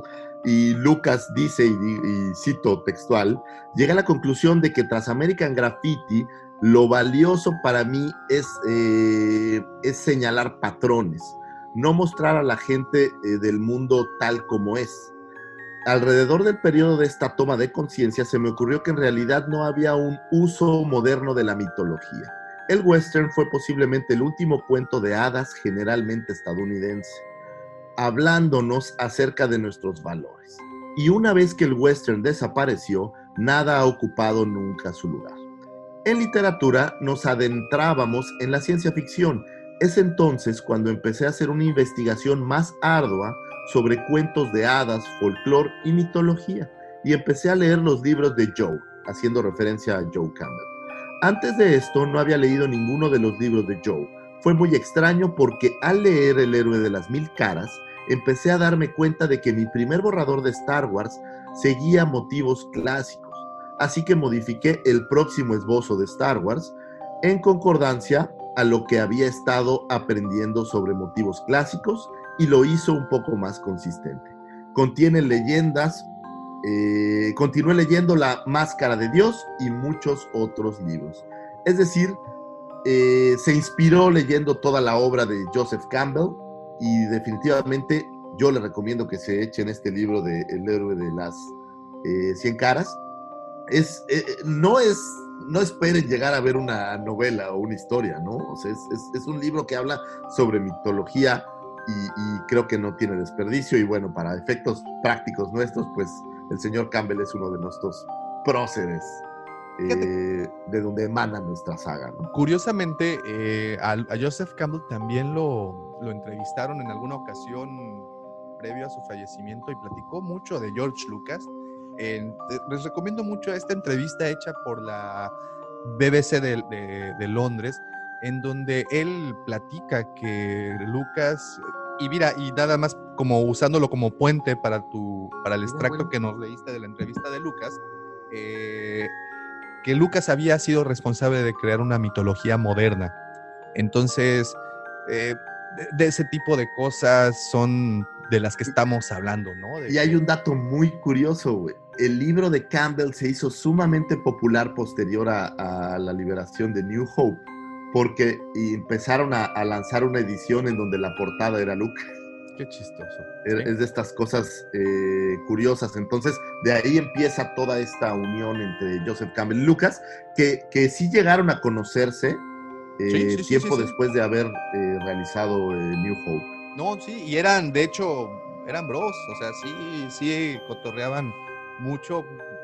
Lucas es un tipo brillante y creo que cualquier sociólogo respetado de la época lo puede confirmar, ¿no? No sociólogo, eh, antropólogo. por, Pues antropólogo, profesor de sociología, lo que sea, ¿no? No, es, un- es un tipo, un tipo muy... Y, y ¿sabes qué? Voy a regresar solo a un detalle. Leer. Hay que leer, señores. Hay que, hay que explotar nuestro cerebro y sabe llenarlo de información valiosa. Nunca dejen de leer. no, Yo, no, yo no. De las cosas que creo que en este país, y me refiero a mi México, más daño nos han hecho, es que a la gente no le gusta leer, no nos enseñan a leer, no nadie nos dice lo bueno que es leer. Eh, lamentablemente en nuestra historia la ignorancia ha sido una herramienta para el poder y no que conste que no voy a hablar de política, pero pero volteando hacia el otro lado, hay que leer, por favor, jóvenes, abran su mente y traigan ideas buenas a su cabeza. Eh, descanse paz, John Campbell. Un 31 de octubre de 1950 nace el señor John Candy. El señor John Candy es un actor canadiense que ustedes tal vez recuerden por hacer ese emblemático papel de Bart en la película Spaceballs, película parodia o donde parodian toda la saga de Star Wars. Y él, digamos que es la parodia de Chewbacca, que es esta versión como de un perro galáctico. Eh, es excelente. Si nunca han visto esta película, por favor véanla, no tiene un solo desperdicio. Y bueno, John Candy era un, un actor de comedia. Eh, hay películas buenas de, de John Candy. Por ahí hay una que se llama Mi tío. Mi tío Robert o mi tío. No, no- no sé cómo se llama. Es, él es el tío de, de una chica y, y te platican las peripecias al, al, el- al pobre novio. Que, Digo, para, para personas de nuestra época, también recordaremos Mi Pobre Angelito, también tiene por ahí una aparición. Al mi final la pobre angelito. ¿Sabes cuál? A mí me gustaba. más. Una que en México le pusieron dos cuñados desenfrenados. Uy, con Con este Steve. ¿No era con Steve Martin esa? No, no, es con este. El que sale. Dan Aykroyd. Dan Aykroyd. Es otro, excelente, es excelente. Esas- Es- es- esos comediantes, eh, Dan Aykroyd, eh, John Candy, eh, obviamente Bill Murray, todos esos comediantes de los 80. Uf, por ahí sí, si recuerdan en Los Simpson hay un capítulo en donde van a un pueblo y hace una competencia Homero de comer una, un filete enorme. Hace referencia a esta película de dos cuñados desenfrenados. Tienen que verla, se la súper recomiendo. Eh, un 31 de octubre de 1961 nace uno de mis próceres también, el señor Peter Jackson, eh, muy popular o muy conocido por toda la saga del Señor de los Anillos y El Hobbit, aunque antes de este éxito por ahí tenía una serie de películas maravillosas neozelandés, se la recomiendo, es en lo que a mí respecta, yo lo llamaría el héroe del cine de clase B. Tiene eh, por ahí películas como Mal Gusto, que le llamaban en español, pero se llama Bad Taste, Meet the Feebles, Brain Dead. Por favor, tómense un, un ratito y vean estas películas ahora que es Halloween, porque todas estas películas, sobre todo la de Bad Taste y Brain Dead, son, se puede decir, horror neozelandés. Eh, muy recomendables. Agarraba a Peter Jackson para esta película que se llama Bad Taste y agarró a toda la gente que vivía alrededor de donde él vivía en su pueblo, era un pueblo pequeñito, y todos actúan en la película porque obviamente no había presupuesto. El panadero es un, un alienígena y su vecino era uno de los héroes de la película. Es excelente, se lo recomiendo ahora para Halloween, que se echen un, ratito para ver películas del el señor Peter Jackson. Eh, ahora sí ha habido varias. Daumático, un primero de noviembre de 1946 nace Dennis Murren, que es un artista y supervisor de efectos especiales que trabajara en las cinco primeras entregas de la saga. El episodio, los voy a decir en el orden cronológico de la serie, en el episodio 1, 2, 3, no, en el 3 no, perdón, el 1, 2, 4, 5 y 6, ganador del Oscar y es otro de estos héroes desconocidos que normalmente no tenemos eh, tan claro qué hacen, pero el palmarés que tiene este cuate es eh, brutal en lo que se refiere a supervisar y participar en los efectos especiales. Nada más para que te des una idea, eh, obviamente trabajó en E.T., por la cual ganó el premio Oscar, pero tiene Indiana Jones, tiene Inner Space eh, Terminator 2, Jurassic Park. Eh, por ahí le dieron también eh, awards especiales por el Imperio Contraataca y por Return of the Jedi. Es extensísimo su palmarés de eh, participaciones en lo que efectos especiales se refiere y que normalmente en el mundo del cine, del cine del ignorante como yo soy, pues sí, vanaglorias mucho al director o tal vez al productor si eres ya un poquitito más conocedor, obviamente a los actores, pero a todo este equipo que está detrás, efectos especiales, eh, diseño de vestuario, maquillaje, eh, normalmente no los tienes tan, tan claros y bueno, pues aquí tratamos de recordar un poquito a estos grandes personajes. Por último, nada más les recuerdo que el 31 de octubre es Halloween, no se olviden de pasar a pedir dulces, aunque sea, yo lo que haría en los cuartos de mis hijos, voy a poner a alguien a entregar dulces para que al menos demos la vuelta y entreguemos algunos dulces. Y un día muy importante, el 26 de octubre, es el Día Mundial de la Suegra, señores. No se olviden de felicitar a sus suegras. Eh, mándenles un abrazo para que no se olviden de darles un apapacho mañana a las queridas suegras. Ahí están las astroefemérides de Daumático. Espero que hayan encontrado información útil y valiosa para comentar con don Ezequiel, el de los tamales, o Jorge, el de las copias, o incluso doña Carmen, una vez que estén con el cigarrito. Doña Carmen, cuénteme, feliz. ¿Ya es suegra? ¿Quieres serlo? ¿Quieres verlo? Así es, estas fueron las astroefemérides. Caray, señor Lucifer, como siempre, esto es melaza para el conocimiento Oye, puro. Y acaba así de. puro, puro candeler para la cultura, stevia, stevia para el conocimiento. Muchas, muchas, muchas. Bueno, bueno, yo pondría nada más el primero de noviembre también, ¿no? Ahí el Día de los Muertitos aquí en México. ¿Pero es el primero o el dos? Eh, el bueno, re- recordaremos que se festeja los dos días, uno y dos. El primero es para los, Ah, bueno. para los pequeños y el dos creo que ya es para los adultos o algo así. O bueno, el, el- también el 31 es el Día de los Santos Inocentes, si la memoria no me Este. falla, que en la cultura católica. no, es el 28 de diciembre. el y- 28 Porque No, no, no, pero es ahora, ahora en- por eso es el Halloween también. Oh, sí. Sí, Ah, verás. A ver, Muy ahí te buena, va. muy, muy buena. Bueno, mientras el señor Lucifagor eh, busca ese dato, leo rapidísimo comentarios y dice Roger, ¿cómo estás Roger? Saludos, buenos días, gracias por estarnos acompañando. Dark Right, right, right. Dino Rey Gamer dice, Vic, salúdame, soy Ernesto, tu fan number one. Hola Ernesto, ¿cómo estás? Un abrazo, Ernesto, nos ayuda ahí en la oficina. Saludos, mi buen Ernesto. Ernesto. ¿Cómo estás? Buenos días. Aquí anda por aquí el buen Miki. ¿Cómo estás, Miki? Editoriales FED. Sigan su página y su canal de YouTube, por favor. El señor eh, Miki Lagunas. Eh, si les gusta el humor ácido de la saga, creo que este señor es quien tiene ese tipo de contenido en su canal.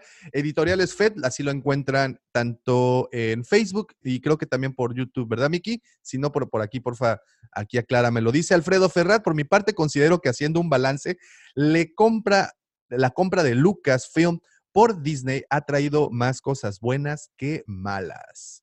No, bueno, al final ha traído mucho contenido que Y honestamente yo ¿no? no creo que iba a haber tanto contenido si hubiera continuado en Standalone Lucas. Si hubiera habido más películas con estos saltos eh, de tiempo grandes, pero no creo que, por ejemplo, la parte de las series yo creo que no hubiera sido tan explotada. No, no, no, Eh, no, no. Olvida, o sea, Incluso no la parte de los cómics creo que hubiera se hubiera Mira, mantenido. Siempre ha habido muchos cómics, aquí, pero de creo hecho, que De hecho, saco este ejemplo porque, bueno, muchos dicen, es que el viejo canon, Legends, todo eso. Miren, señores, si Disney no le hubiera metido un poco de orden a la situación del universo expandido, seguiríamos teniendo cosas como estas.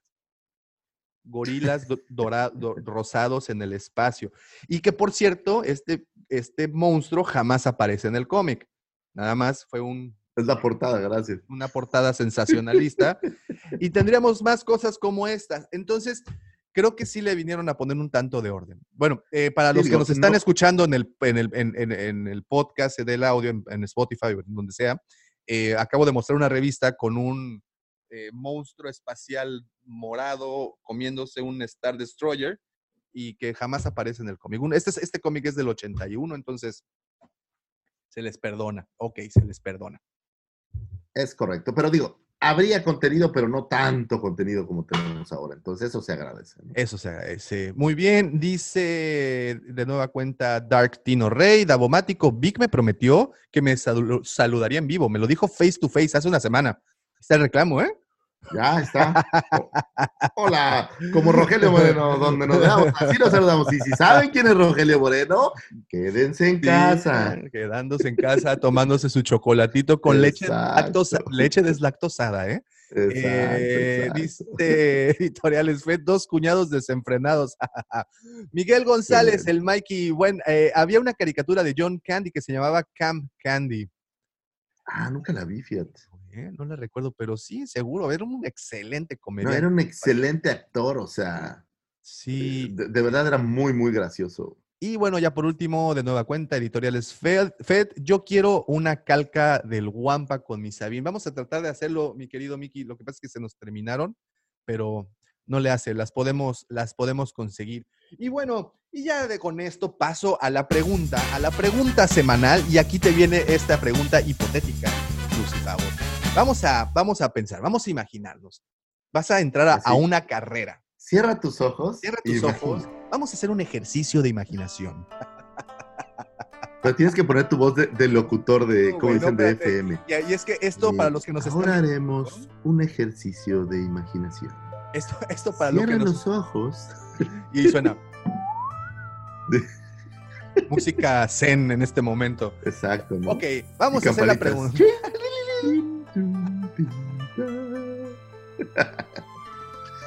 Muy bien, vamos a hacer esta pregunta, la que vamos a tratar de hacer semanalmente. La semana pasada ya habíamos hecho una. Esta semana les pregunto, queridos amigos que nos están viendo en el directo, y te la pregunto a ti, a ti, a ti, Lucifagor. Esta va para ti. Esta va para ti. Vamos a pensar que entras a una carrera terrestre, no terrestre de tierra, sino terrestre en un planeta, no, no espacial, no voladora. Una carrera que se va a desarrollar en la, sobre la faz de la Tierra, sobre el, el terreno, pues. ¿Qué vehículo eliges? ¿Cuál es tu vehículo más rápido terrestre en la saga de Star Wars que, con el que- podrías ganar esta carrera? Fíjate pregunta que, abierta, ¿eh? que- que- que no, no me puse a buscar mucho cuando vi la pregunta, pero en mi mente lo primero que vino es un, un pod.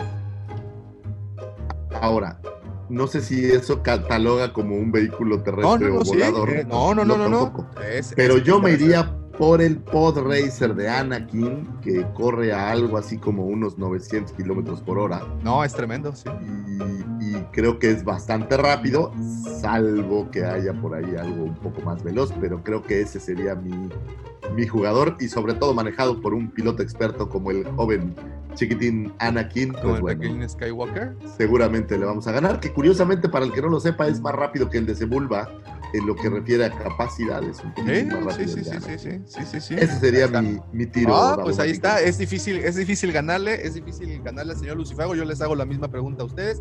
¿Qué de- vehículo terrestre elegirían? Obviamente es un, película, una- un vehículo perdón, de la saga, de, de todo el universo de Star Wars. ¿Qué vehículo elegirían para ganarle al señor Lucifagor que se montó en su pod Racer y ya está a la delantera? Yo pondría en la mesa, tal vez, a estos, eh, a, un, a un speeder del Imperio. Ok. Un, perdón, un bike speeder, no un speeder normal, un bike speeder. O, ¿qué tal el carrito que se avienta, que el, el carrito que maneja solo cuando huye de los... de Ah, los- ese estaba bien deportivo acá. Ah, sí, ese está y bueno, toda la está bueno. También Está tenemos... coqueto y convertible y Ah, todo, sí, ¿no? claro, claro, claro. Todo un diseño clásico, como un muscle car, ¿no? Se me hacía de esos... Sí, se me, se me figura como un Mustang reconstruido, no sé, algo sí, sí, así. tal cual. Pues ahí está la pregunta, ya se echó al aire. ¿Qué vehículo elegirían para ganar una carrera terrestre? Una- un vehículo, obviamente, del universo de Star Wars. Ahí los vamos a ir contestando eh, poco a poco conforme pase el programa. You don't believe in the Force, do you? Kid, I've flown from one side of this galaxy to the other. I've seen a lot of strange stuff, but I've never seen anything to make me believe there's one all powerful force controlling everything.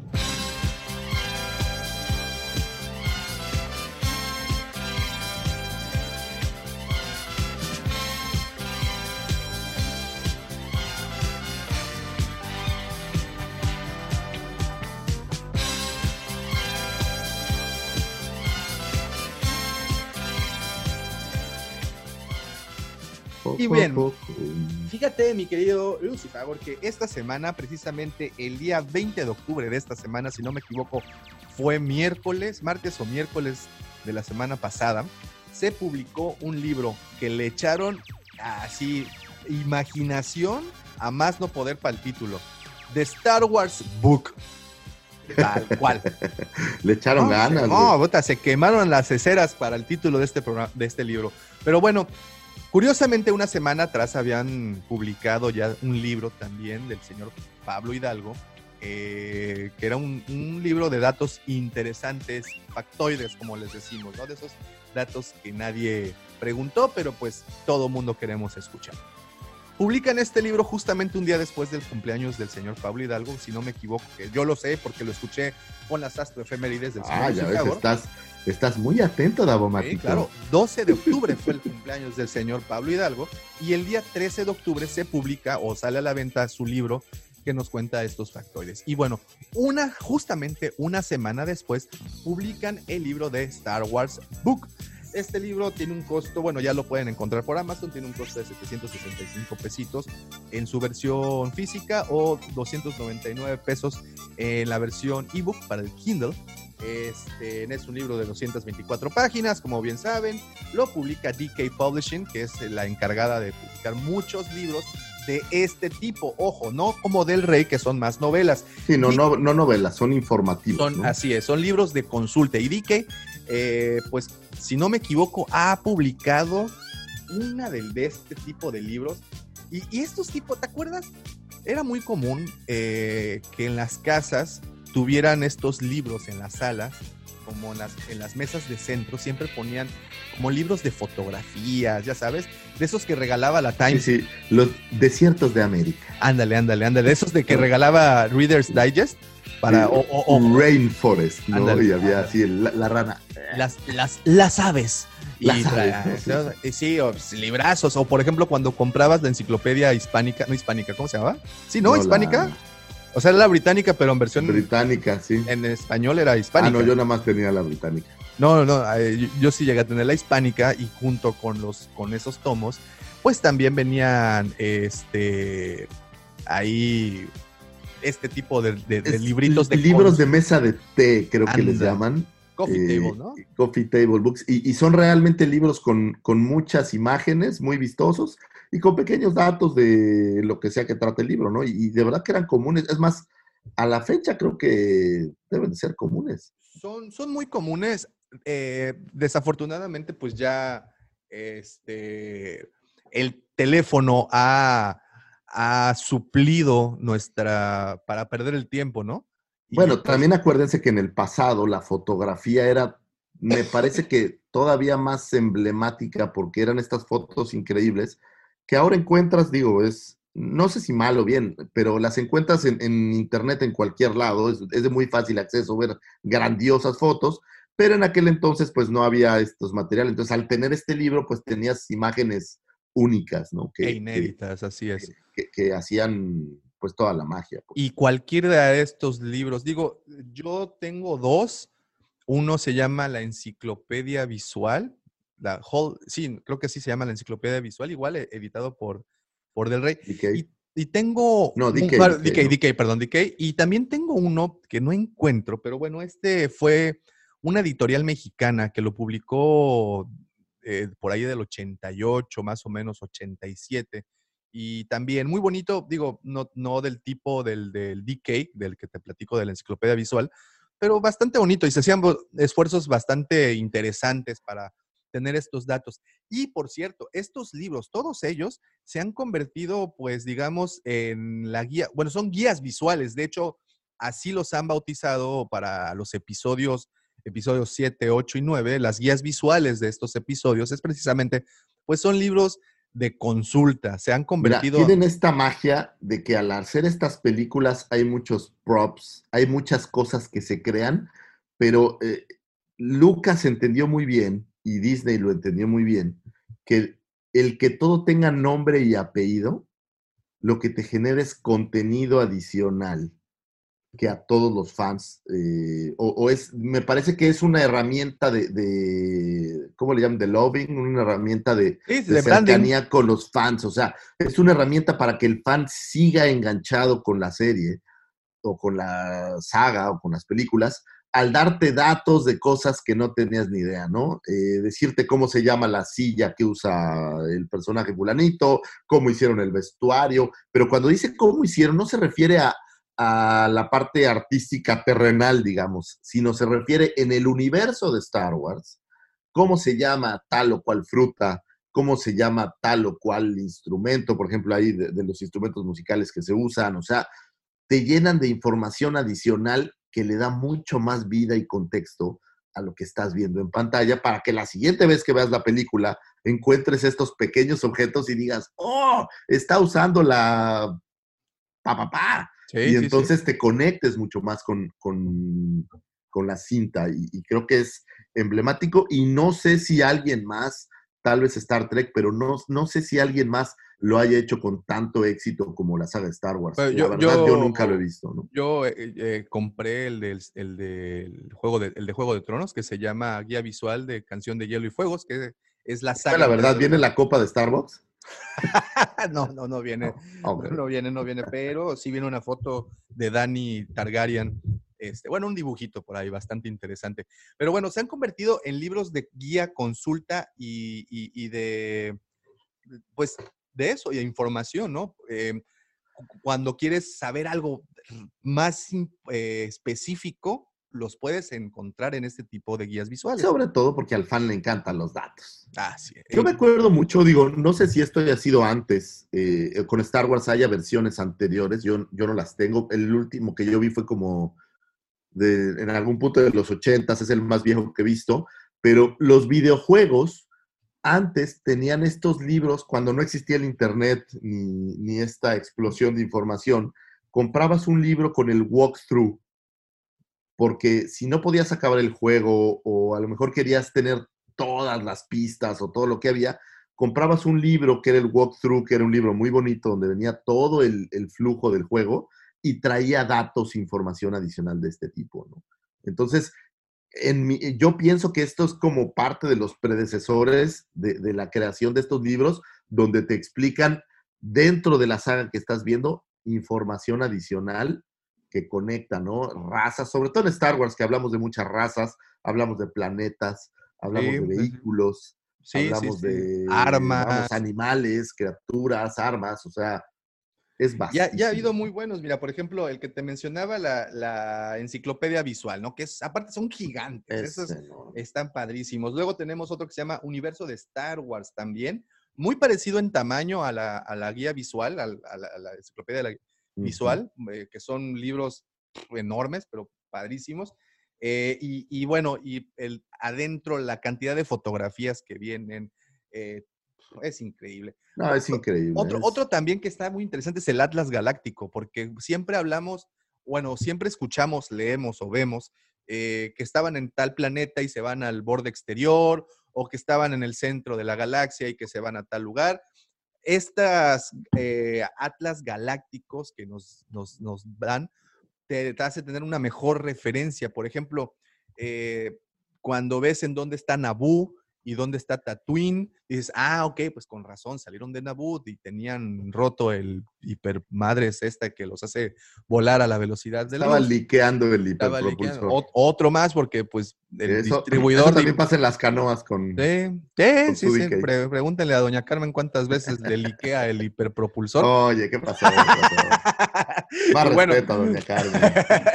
y bueno, eh, entonces eh, también esas referencias, ¿no? Porque si bien hablamos de brincos al hiperespacio y que duran prácticamente minutos el ir de un extremo al otro de la galaxia, pues bueno, con este tipo de, de atlas que, que nos entregan, pues podemos comprender más. Y si nos No, vamos, pues, velocidades, armas, o sea, sables de luz, No, y- o sea, y- todo. todo. Y sabes que no, han sacado estos librototes, pero también han sacado unos estuches, así como unas publicaciones de lujo, como el de Secretos de la Galaxia. Viene muy, muy bien ahí eh, eh, acomodado todo en su cajita. Publicaciones de verdad que les echan amor. No, hay- y, hay estas publicaciones que son como alternas. Por ejemplo, el, el libro este de los Jedi o de los Sith, que son, o de los Bounty Hunters, que son, pues no son propiamente una, no son una novela, No, no, son como una réplica de lo que, de las un- memorias o de, lo que los Jedi van aprendiendo. Entonces, Y como glosarios también, ¿no? O sea, como glosarios de información y términos. O sea, son, son libros de apoyo increíblemente. O sea, es, es- es un libro que te abre el panorama y eso es, eso es mira, padrísimo. ejemplo, Parecidos a los, ¿sabes qué? De, de juguetes hay muchísimos también, ¿eh? Sí, sí, sí, sí. De hecho, está, hay un Kickstarter ahorita. eh, bueno, no, no, creo que de hecho ya se concluyó para sacar un libro de Vintage Collection, o sea, un libro guía de todo lo Vintage Collection. Entonces, el universo de Star Wars, tanto en su memorabilia como en sus coleccionables, como en las películas, como para las series, pues hay libros de referencia.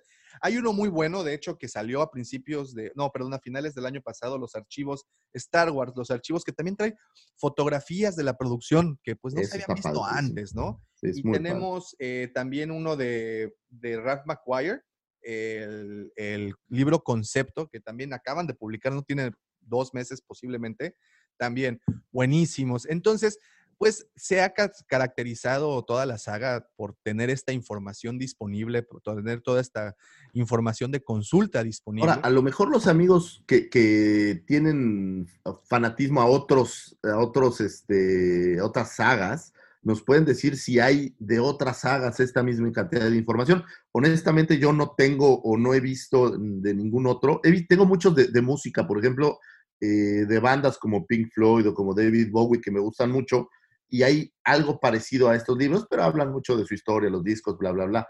Pero yo no sé si de, a lo mejor del Señor de los Anillos, la verdad es que no he visto libros de este tipo donde te dan más contenido de las, de los, eh, pues de todo lo que hay dentro de la cinta, vamos. yo, yo creo que no sí debe de, yo creo que sí deben de existir. Creo Digo, que, tú hablabas de uno de Game of Thrones. Sí, sí, sí, te digo, sí, yo creo que sí deben de, de- de existir. Este, y bueno, sobre todo como ese tipo de series que son con, tan ricas en el contenido visual, bueno, películas con tantas cosas en pantalla que dices, güey, es abrumador y no me sé todo y es a veces, prop, cada cosita. Por eso cuestan 300 millones de dólares. claro, Porque replican todo. así o sea, es. es, no es fácil, ¿no? No, no, para nada, no es nada fácil. Pero bueno, eh, y como les comento, precisamente este pasado 20 de, ya se me perdió, por acá estaba la fecha exacta. Sí, el 20 de este mes se publica The Star Wars Book, titulazo que le pusieron. Eh, y, y además es un librito, así como de este pelo. Estoy, para los que nos están escuchando, debe de ser como un librito como de unos 20 por 20, es un cuadrito chiquititito, pero muy cargado eh, de información. Y eh, pues es básicamente como un, ¿cómo se dice? Pues un, recopilan información que ya estaba, nada más que la conjuntan en una, en un mismo, en una misma sección y pues te, te entiendes un poquito mejor las cosas. Y Fíjate bueno, que por ahí después te, te voy a mostrar. Tengo uno de Alicia. Hay una versión de American McGee que es un, pues es, es un creativo eh, de una versión de Alicia en el País de las Maravillas, que es un videojuego, eh, en donde Alicia es este personaje mucho más torcido y, y tiene unos visuales que son fuera de este planeta. O sea, Eh, no, hay unas cosas tan bien hechas. Y en el y sabes qué, como el caso de este de Star Wars Book, la mayoría de las veces lo hacen fans, no precisamente el escritor o quien haya creado la- la- el universo al- del que se están refiriendo, sino son los fans. Yo leí el que te comentaba de una guía visual de Canción de Hielo y Fuego, que es el que le pertenece a Game of Thrones, y quien lo había hecho era el mismo que se había encargado de hacer los grupos de, pues, de Facebook y todos los, como que los, eh, ¿cómo se les llama? Los presidentes de los clubes de fans eh, fueron los encargados de hacer esto. Y en este caso, en este caso, en este- con este libro, es lo mismo. Al único que tienen ahí que trabaja realmente para Lucasfilm es al señor Pablo Hidalgo Pablo Hidalgo. porque tiene tres autores en este caso. Es el señor Pablo Hidalgo, que todos conocemos por, por, pues, por muchas muchas cosas. Digamos que se, por mucho tiempo fue el guardián de los holocrones, ¿no? El centinela de, del canon. ¿Y Eh, quién mejor que él para, para describir todo, no? Así es. Tenemos al señor Cole Horton y también tenemos a un señor que se llama Dan Ser.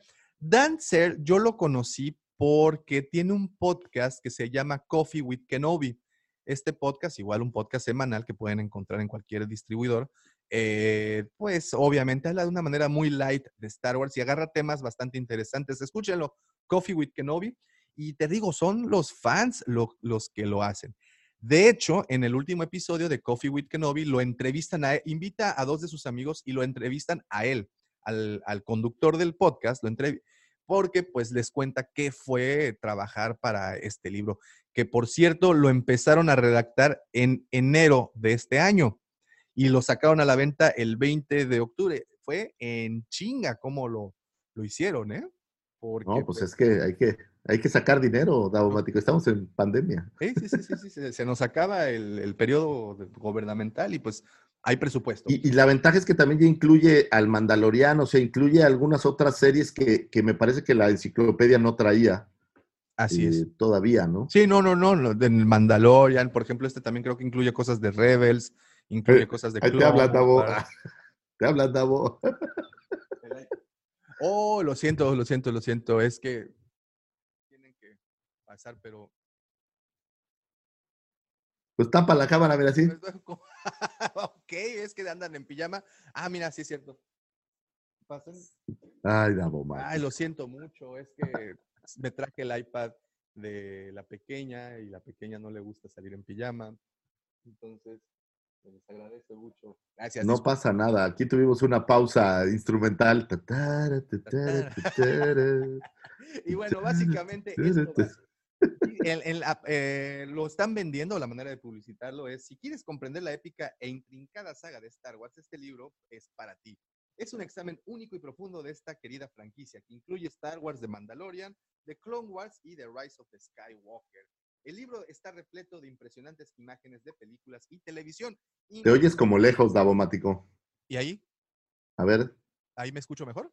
Di, doña Carmen, le extraño. Doña Carmen, la extraño mucho. No, te digo como lejos. Digo, a lo mejor soy yo. ¿Ahí ya me escuchas mejor? Ay, te escuchas mucho mejor. está. Ahora sí. Otra. Así, así sí baila mi hija con el señor. Con esta movedera de cosas se me desconectó, pero creo que ya está. ¿Ahí estamos? Ya, ya te, te podemos escuchar. Ya, Bueno, ya, al menos me escuchan. Eh, ya no. Ahora sí, ahora no. Ahora no? sí, ahora no. sí, ahora no. Cama arriba, cama abajo. Abajo. Cama arriba, cama abajo. Bueno, esperemos que sí. Si no, creo que ya me está fallando de nuevo. Micrófono predeterminado. Ahí me Ahora ya no se oye nada. ¿Ya no se escucha nada? Así lejos, lejos, lejos, lejos. Te fueras, te escuchas como ¿Sí? si fueras Una, Buzz Aldrin gritándole a ahí en el espacio exterior. ¡Súbete a la nave! A Neil Armstrong. ¡Neil! ¿Ya? ¡Se nos acaba el tiempo, Neil! y ahí se escucha mejor, creo, ya, ¿verdad? Es correcto. Buzz Aldrin fue el segundo hombre en pisar la luna, por si alguien no estaba seguro way. quién era. By the way. Y bueno, eh, dice, este libro explora los personajes centrales, la tecnología, los gobiernos, eventos y bla, bla, bla. Y el libro está dividido en áreas temáticas como la galaxia, la ciencia, la tecnología, la fuerza, los Skywalkers, los gobiernos galácticos y sus disidentes y los habitantes galácticos. Y pues bueno, obviamente nada más un pequeño breviario, ya saben ustedes, Pablo Hidalgo lo conocen pues, de sobremanera. El señor Cole Horton, otro de los escritores, es autor, historiador y profesional de la industria de los juegos. Es autor de varios libros de Star Wars, incluidos Ultimate Star Wars, New Edition, Star Wars Maker Lab, Star Wars Absolutely Everything You Need to Know, Star Wars eh, The Visual Encyclopedia, que ese es, ese es muy famoso y creo que es el- el- era, era de los más recientes.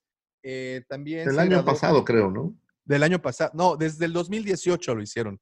Fue después de la salida de, del último Jedi, de, lo- de Last Jedi.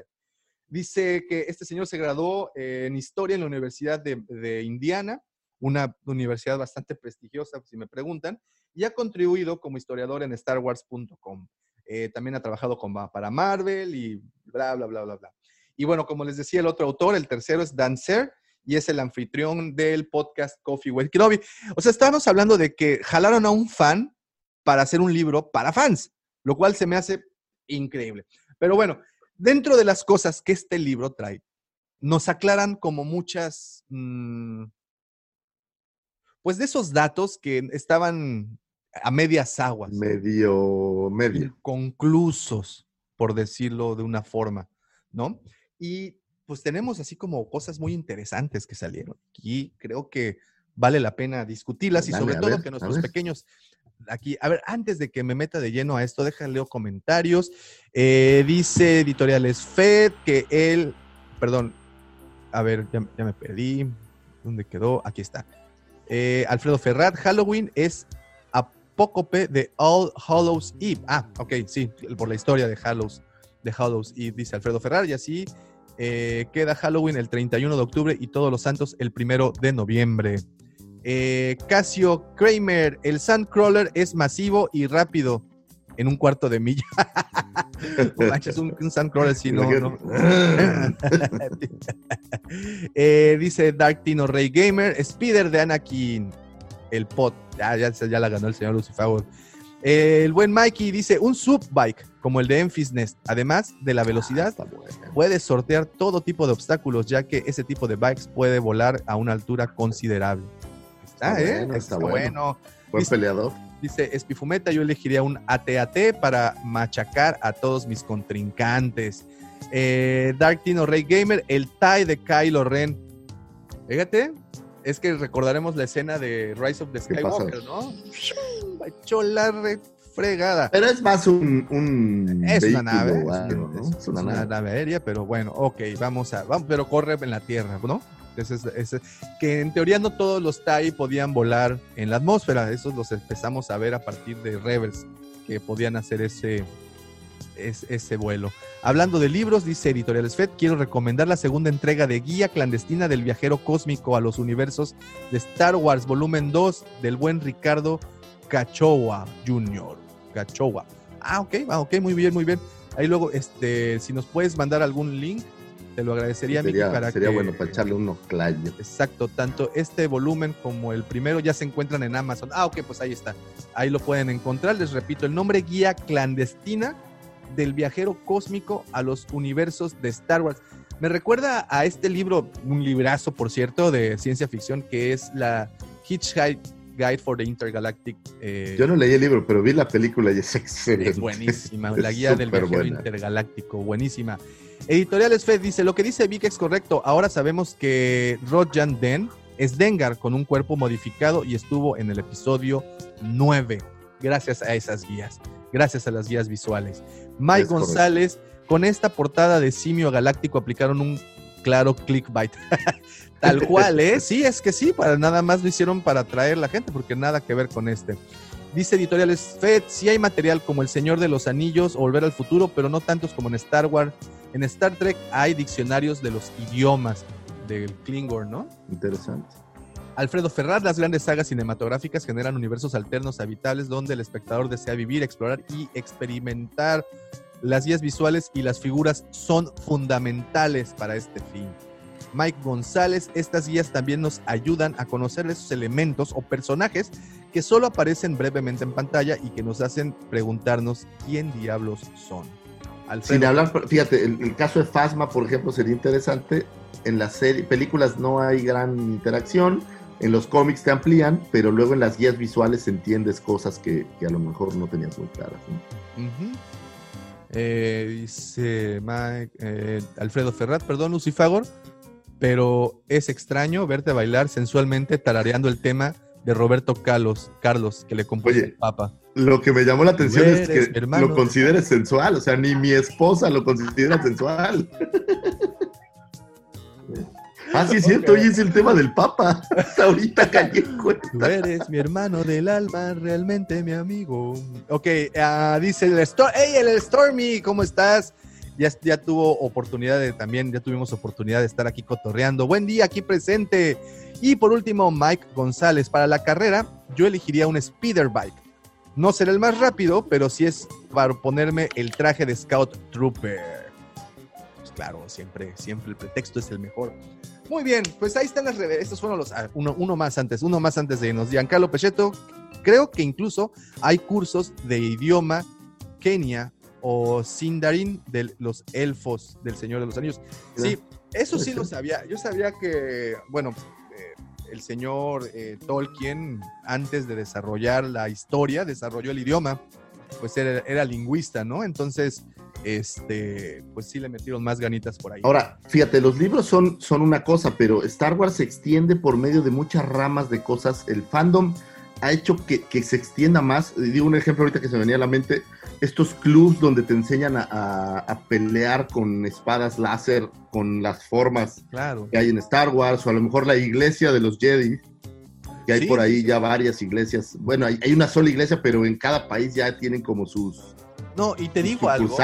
y, y son ramas del fandom que se extienden, y creo que estas guías ayudan a, a toda esta ex- extensión. ¿no? Y es por esa precisamente, por esa razón que son a los fans a los quienes invitan a hacer este tipo de contenido.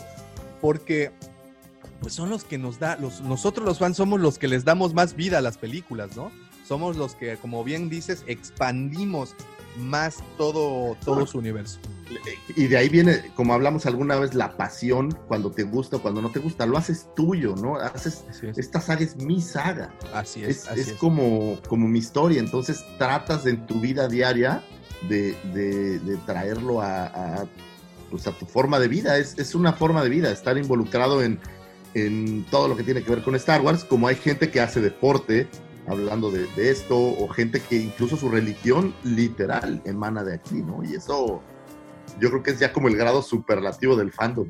Sí, Aunque digo, si ves los preceptos de esta religión jedista, pues no son nada eh, alejados a lo que los católicos o cristianos, o sea, esta parte de no hagas mal y bla, bla, bla, es, es- es muy similar. Y fíjate, a ver dónde está. Ok, ya. Y eh, como dicen, los fans son los que crean, y es por eso que los invitan a generar este tipo de contenidos. Y es y gracias a, esta, gracias a nosotros, pues es que salen este tipo de cosas. Gracias a nosotros y para nosotros, para nuestra buena suerte también. Y bueno, te digo que este libro trae revelaciones que, que para los fans de verdad, o para los que son seguidores así como muy fieles del canon, no son ninguna revelación. Sin embargo, pues nos han traído otra vez esas comidillas para, para, para seguir aquí platicando y chacoteando. Y bueno, la primera cosa o el primer dato que sorprendió a muchos que, que- nos puede dictar este libro es el siguiente. Star Wars ha revelado que los Porch Troopers son el último lote de clones caminoanos de las guerras clon. Originalmente se consideraban soldados de asalto élite, aunque eso es cierto, no toda, aunque eso es cierto, no es toda la verdad. Eso también encaja con el hecho de que los Porch Troopers no han sido vistos en la guerra civil galáctica.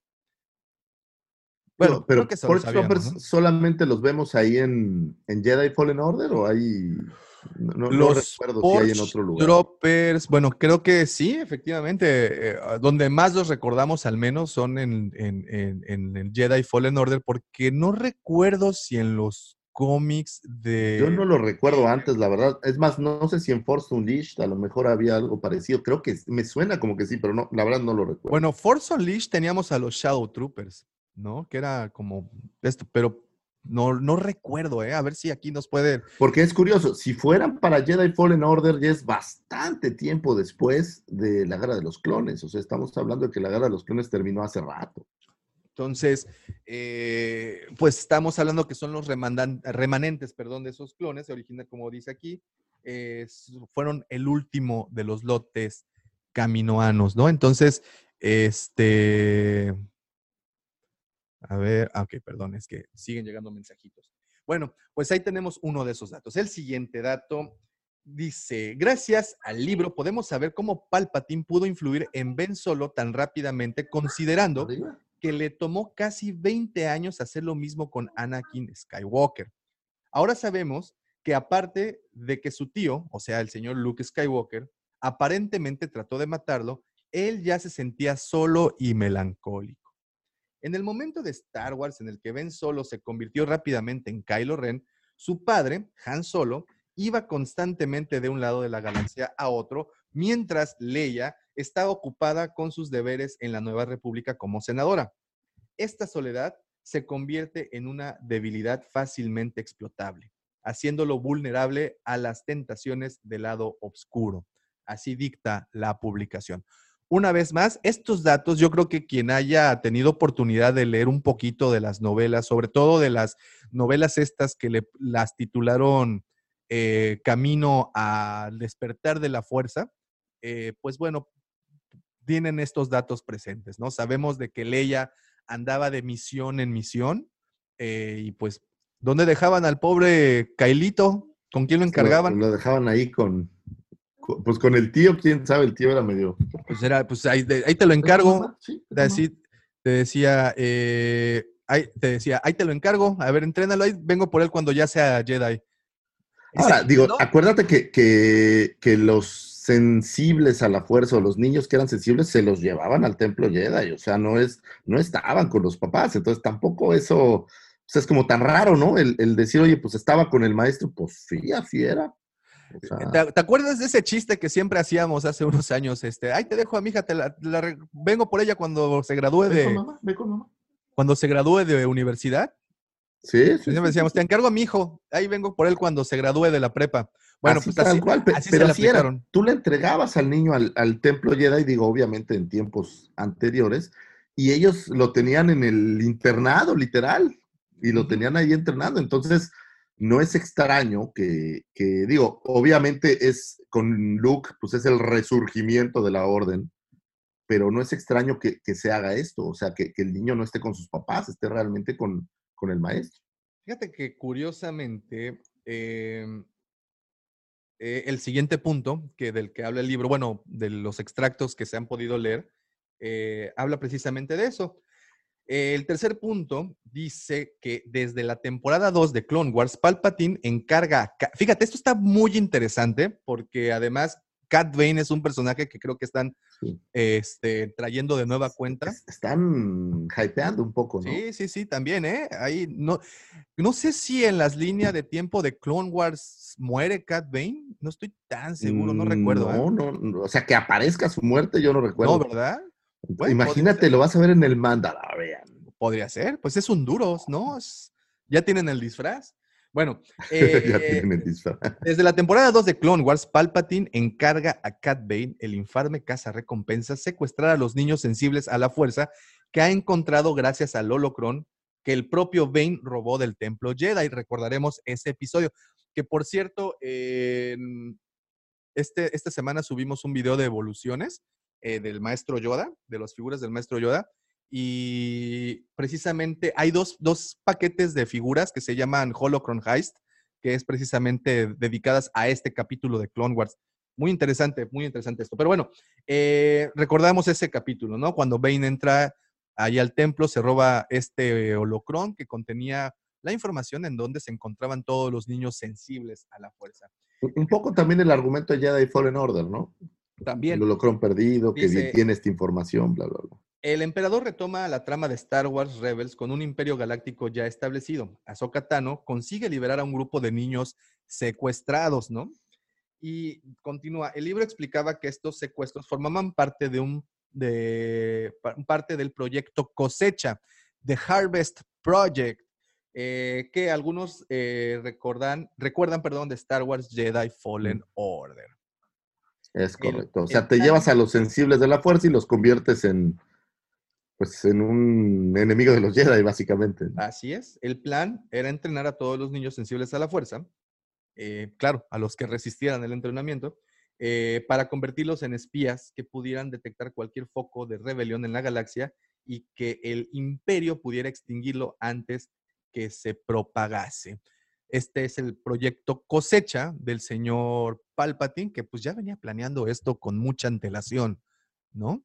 Este, Era un tipo, digo, eh, agarra todo lo que sabes de Palpatine y encapsúlalo, y era un tipo que estaba súper denso, o sea, muy elevado, ¿no? Genial, genial. Era uno de esos que, que exudaba genialidad por cualquier parte.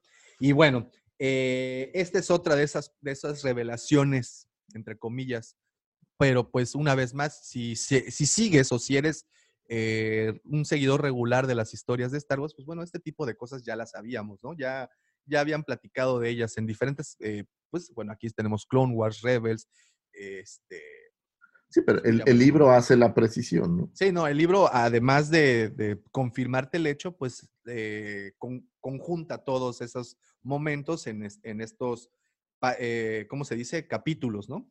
Y bueno, precisamente eh, hay un capítulo que se llama Poder Ilimitado, ese sería el cuarto, y es donde presenta una breve historia de los Sith que simplifica bastante bien las cosas, y es básicamente la historia de cómo se forman los Sith o la Orden Sith. Eh, los Sith son una orden de, eh, fundada por un grupo que se separó de los Jedi, ya descubren el poder puro que se puede lograr con la devoción al lado oscuro. Debido a su origen como una rama de los Jedi, los Sith se parecen superficialmente a los caballeros. O sea, te van diciendo prácticamente lo que ya sabes, una vez más, nada más que conjuntándolo en capítulos. Dice, a pesar de su número, los Sith no logran mantener un orden bien estructurado, similar al de los Jedi. La filosofía impulsora de los Sith es la ascensión a cualquier precio. Cualquier estructura rígida colapsaría inevitablemente cuando los ambiciosos Lords Sith compiten por el control. La historia de Star Wars ha demostrado que los golpes y las intrigas son comunes entre sus filas. Oye, ¿pero en Star Wars o en la vida real? En la vida real también.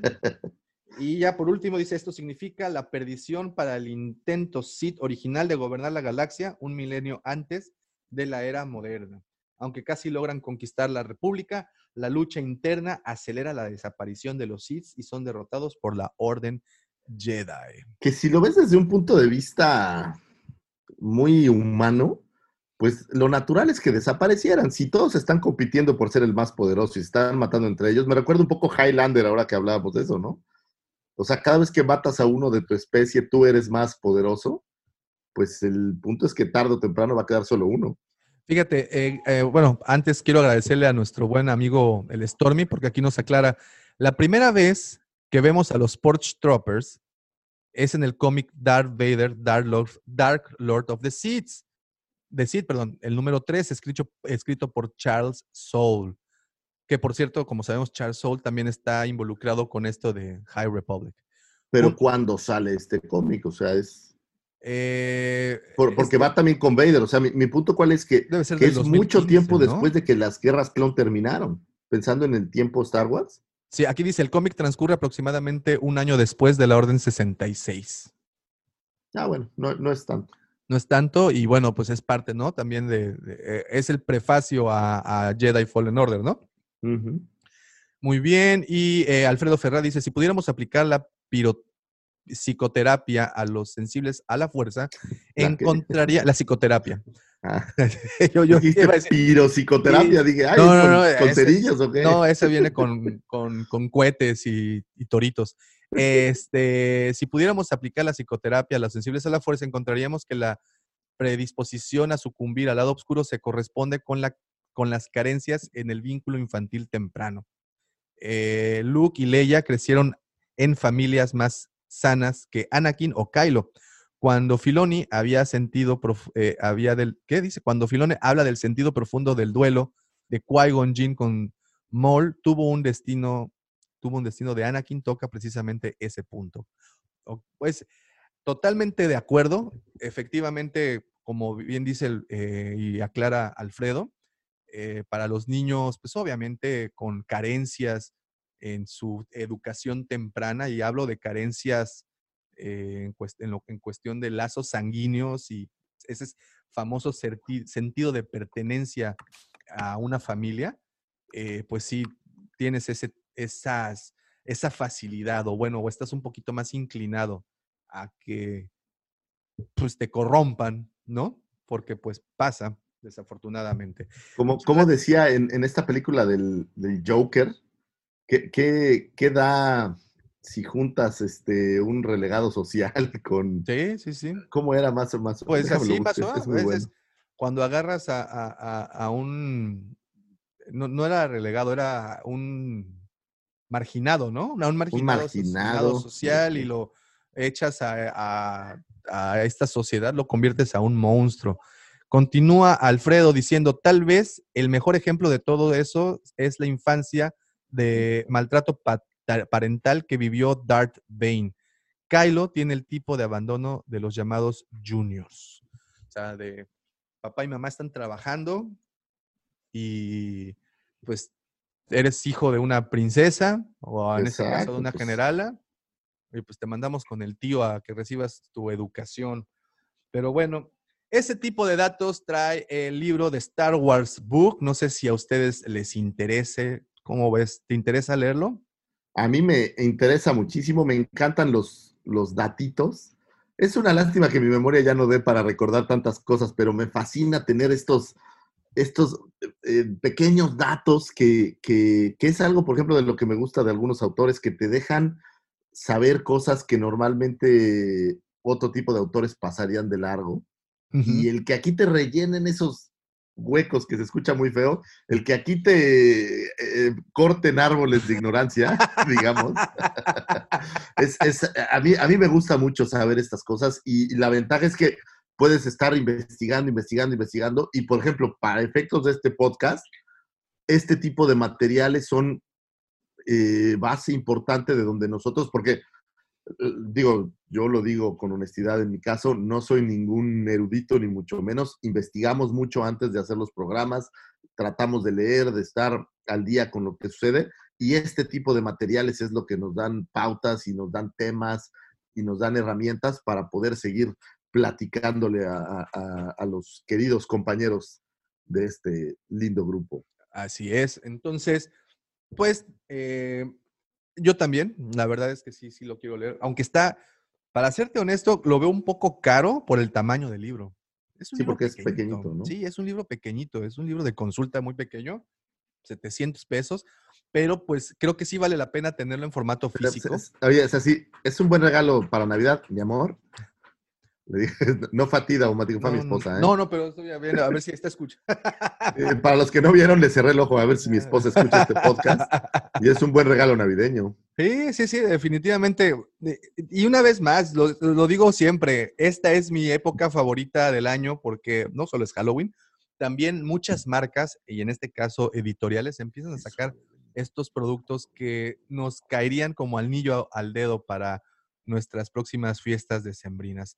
Y sí, digo, yo creo que vale la pena tenerlo en formato físico, porque también viene para Kindle, pero no creo que lo disfrutes tanto, sobre todo por la parte de las fotografías. Eh, ustedes saben, el lector de como un Kindle, pues es monocromático. Así, puedes ver fotografías, pero pues no tanto a tanto detalle como si las tuvieras en un libro físico. Y a mí, a mí la verdad es que sí me gustaría comprarlo porque, pues, una vez más, tener todos estos datos a la mano enriquecen el, eh, las pláticas que sostenemos todos los sábados por las mañanas. The circle is now complete. When I left you, I was but the learner. Now I am the master.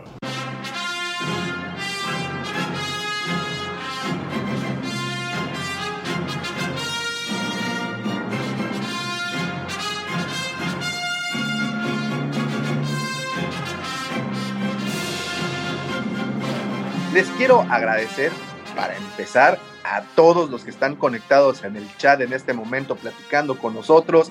Muchas gracias por hacer de este programa más entretenido con sus comentarios. Muchas gracias por, por, por todas sus aportaciones y por todo el buen cotorreo. Muchas, muchas gracias. Antes de que me vaya rapidísimo, Espifometa, todos diciendo, hey, hey, todos el rato. Miguel González, yo fui a ver Dunkerque por mi hija, fuimos a ver al chico de One Direction, pero sí me gustó. Mike, equi- equipo Nation, Dolphin Nation, man. Dolphin Nation. Oye, ¿por qué quitaron al coreback que estaba tan. Fritz, Fritz, Pa- Fitzpatrick estaba muy Fitzma- bien, güey. Fitzmagic, porque Tua es más... ¿Es más bueno? Sí, ¿cómo no? Sí, sí, sí. Vi unos partidos en YouTube de su colegial, en, cual- en colegial, y vale la pena seguirlo. Dice Giancarlo, Tom Hardy fue hace años un clon del Capitán Picard. Guácale, el Capitán Picard, ¿de qué habla? Qué aburrida serie. Ok. Muy bueno, ok, ok, pues muchísimas gracias una vez más a todos los que estuvieron conectados desde temprano, muchas, muchas gracias de verdad porque dice Rafa otra vez, el Alfredo, el podcast ya exige formato de tres horas y faltan. Sí, las pláticas son Oye, muy buenas. es que tres horas, ya, ya cuando se, se desconecta Davomático, ya no sé ni qué decir. Necesito, voy a tomar clases de oratoria para tener más, más para ustedes. Oh, ¿qué tal? Eh? Dice Mike que corre el rumor que Fitzmagic se va a Dallas. Tómala, Bomper. Ah, no, perdón. No, no, no, no, no, él es de los 49. Es Escuadrón Infernal. Cuando Obi-Wan le dice a Anakin que espía al canciller Palpatine y Anakin le dice a Palpatine que ejecute la Orden 66. Dice Francisco Aguirre, muy buena plática de cine, mil gracias como siempre, abrazos, guampa, apocalíptica. Los extrañé el sábado, sí, pero bueno, ya el siguiente sábado estaremos ahí, estaremos de, de, de, vuelta. Bueno, pues muchas gracias a los que se conectaron, gracias por hacer de este programa más entretenido y gracias a todos los que le van a poner play o le pusieron play a este episodio, los que lo están escuchando desde su vía, desde vía eh, auditiva. Muchas, muchas gracias. Es un programa un poco interrumpido, pero a la hora de editar vamos a tener, vamos a tratar de pegar todas las partes que se puedan. Y no pasaría nada de esto si no fuera por mi querido amigo, el cómplice de este crimen, el que las Twi'leks escuchan su nombre y se ponen nerviosas y la piel se les pone de gallinita galáctica. Él es arroba Lucifago. Muchísimas gracias, gracias a todos los que nos escuchan. Es gracias a ustedes que este programa se puede seguir haciendo y se seguirá haciendo siempre y cuando quieran seguir escuchándonos. Gracias a todos los amigos podcasteros que están por ahí en la podcastósfera Gracias a nuestros queridos próceres de Star Wars, gracias a mi señora esposa que me permite hacer este programa, le mando un beso, le quitaron cuatro implantes y está un poco golpeada, te amo mi amor. Gracias a todos ustedes, gracias a los amigos, un abrazo y un beso a Carmelina y al buen Luis, que ya llegó el querido Santiago Junior.